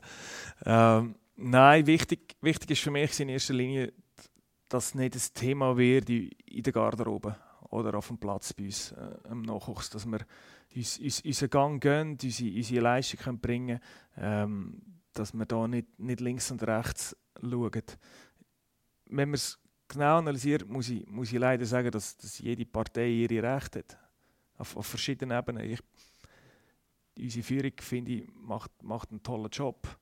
Das, das was wir sehen, wir haben es unheimlich gut. Ähm, im Nachwuchs, wir haben, wir haben unsere Erfolge. Wir, wie gesagt, ich kann umsetzen, was, ich brauche, was, was ich kann.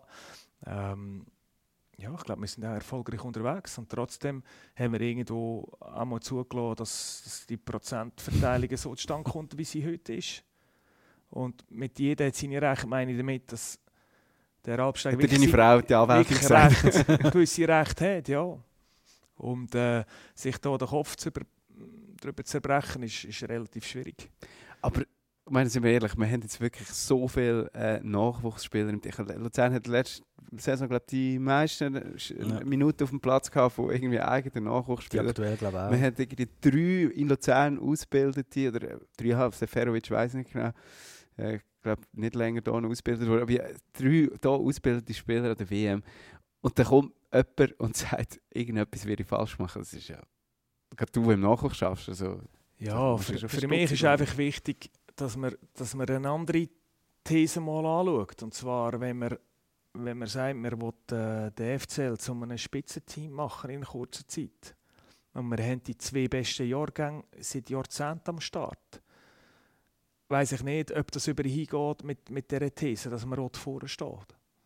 Also ich sehe lieber einen FCL, der sieben, acht eigene Junioren vom Platz hat und halt eine Rangierung hat wie bisher, als dass man irgendwo weiß nicht was muss investieren um, um oben zu stehen. Aber das ist, das ist aus meiner Sicht als, als Entwickler von, von jungen Spielern, wo ich hoffe, dass sie Profis werden oder den nächsten Schritt machen Ich finde wirklich, wir, wir haben einen Pool an eigenen guten Spielern da, wo, wo man profitieren davon. Weil das ist eine Situation, wo ich, wo ich kann sagen sehe ich nicht, dass das in den weiss nicht, in vielen nächsten Jahren noch wird der Fall sein.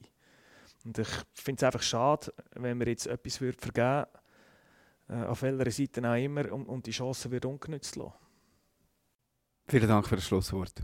Du hast schon mal eine Folge gehört, hast du gesagt, glaube mit dem Mario Frick, unserem Trainer. Jetzt, dann weißt du, dass, was jetzt kommt, nämlich darfst du auch selber noch eine Frage stellen, nämlich an unseren nächsten Gast. Wir haben es jetzt tatsächlich geschafft. Es wird doch der Pius Dorn. das kommt er wirklich, oder? Wir haben schon ja. einen äh, Termin und Datum. Was möchtest du, dass er zu beantworten hat in unserem nächsten Podcast? Ciao Pius, mich nimmt es Wunder, welche Rolle das dir lieber ist, als Verteidiger oder als Mittelfeldspieler. Oder könntest du dir auch vorstellen, ein Spielgestalter sein als Außenverteidiger? Ist das der neue heiße Scheiß? Sp ja. Ja. Ich bin einfach 15 Jahre zu früh geboren und auch sträflich äh, einfach übersehen wurde. Ich, Gut, wenn es so ist, hättest du noch gespielt. Bist du, bist du Außenverteidiger? Ich bin linker Außenverteidiger. Ah, ich war linker Fußgestalter. Also ich, ich rede von jetzt, ich, spiele immer noch Fußball. ich werde einfach immer besser mit den Jahren. Ja, das ist so. Hey. Wir können nicht mehr laufen am Alter und ihr werdet immer besser. Das poppt mir jetzt aber tatsächlich auch langsam an. Wenn ihr noch Fragen habt an Pius Dorn, dann könnt ihr uns die schicken. Auch Rückmeldungen zu diesem Podcast oder zu allen anderen. Lob, Kritik, was auch immer, uns durchgeben via WhatsApp Sprachnachricht Nummer 076 468 68 29 oder per Mail an podcast.fcl.ch. Aller, allerletzte Frage bzw. Sendekritik. Was bleibt von unserem Gespräch, dem Podcast hängen? Und müssen wir etwas rausschneiden? Nein, ich möchte mich eigentlich bedanken für die Unterhaltung. Ihr habt eigentlich viele Fragen gestellt. Ich habe nicht gewusst, dass es äh, so viele Sachen zu reden gibt. Hervorragend gemacht. Die Zusammenfassungen sind sehr gut. Michel Renkli, herzlichen Dank. Vielen Dank, Michel. Alles Gute. Danke auch, euch auch. Merci vielmals. Das ist der FCL-Podcast, der offizielle Podcast vom FC Luzern, moderiert und produziert vom FCL-Radio, heute mit dem Raffi und mit dem Dani. Wir wünschen euch eine schöne Winterpause. Die Super League wird erst Ende Januar wieder gespielt. Bis dann gibt es, wie gesagt, wahrscheinlich noch sicher eine Folge, wahrscheinlich zwei Folgen FCL-Podcast, noch vor Weihnachten, die mit dem Pius Dorn. Tschüss. Danke vielmals. Danke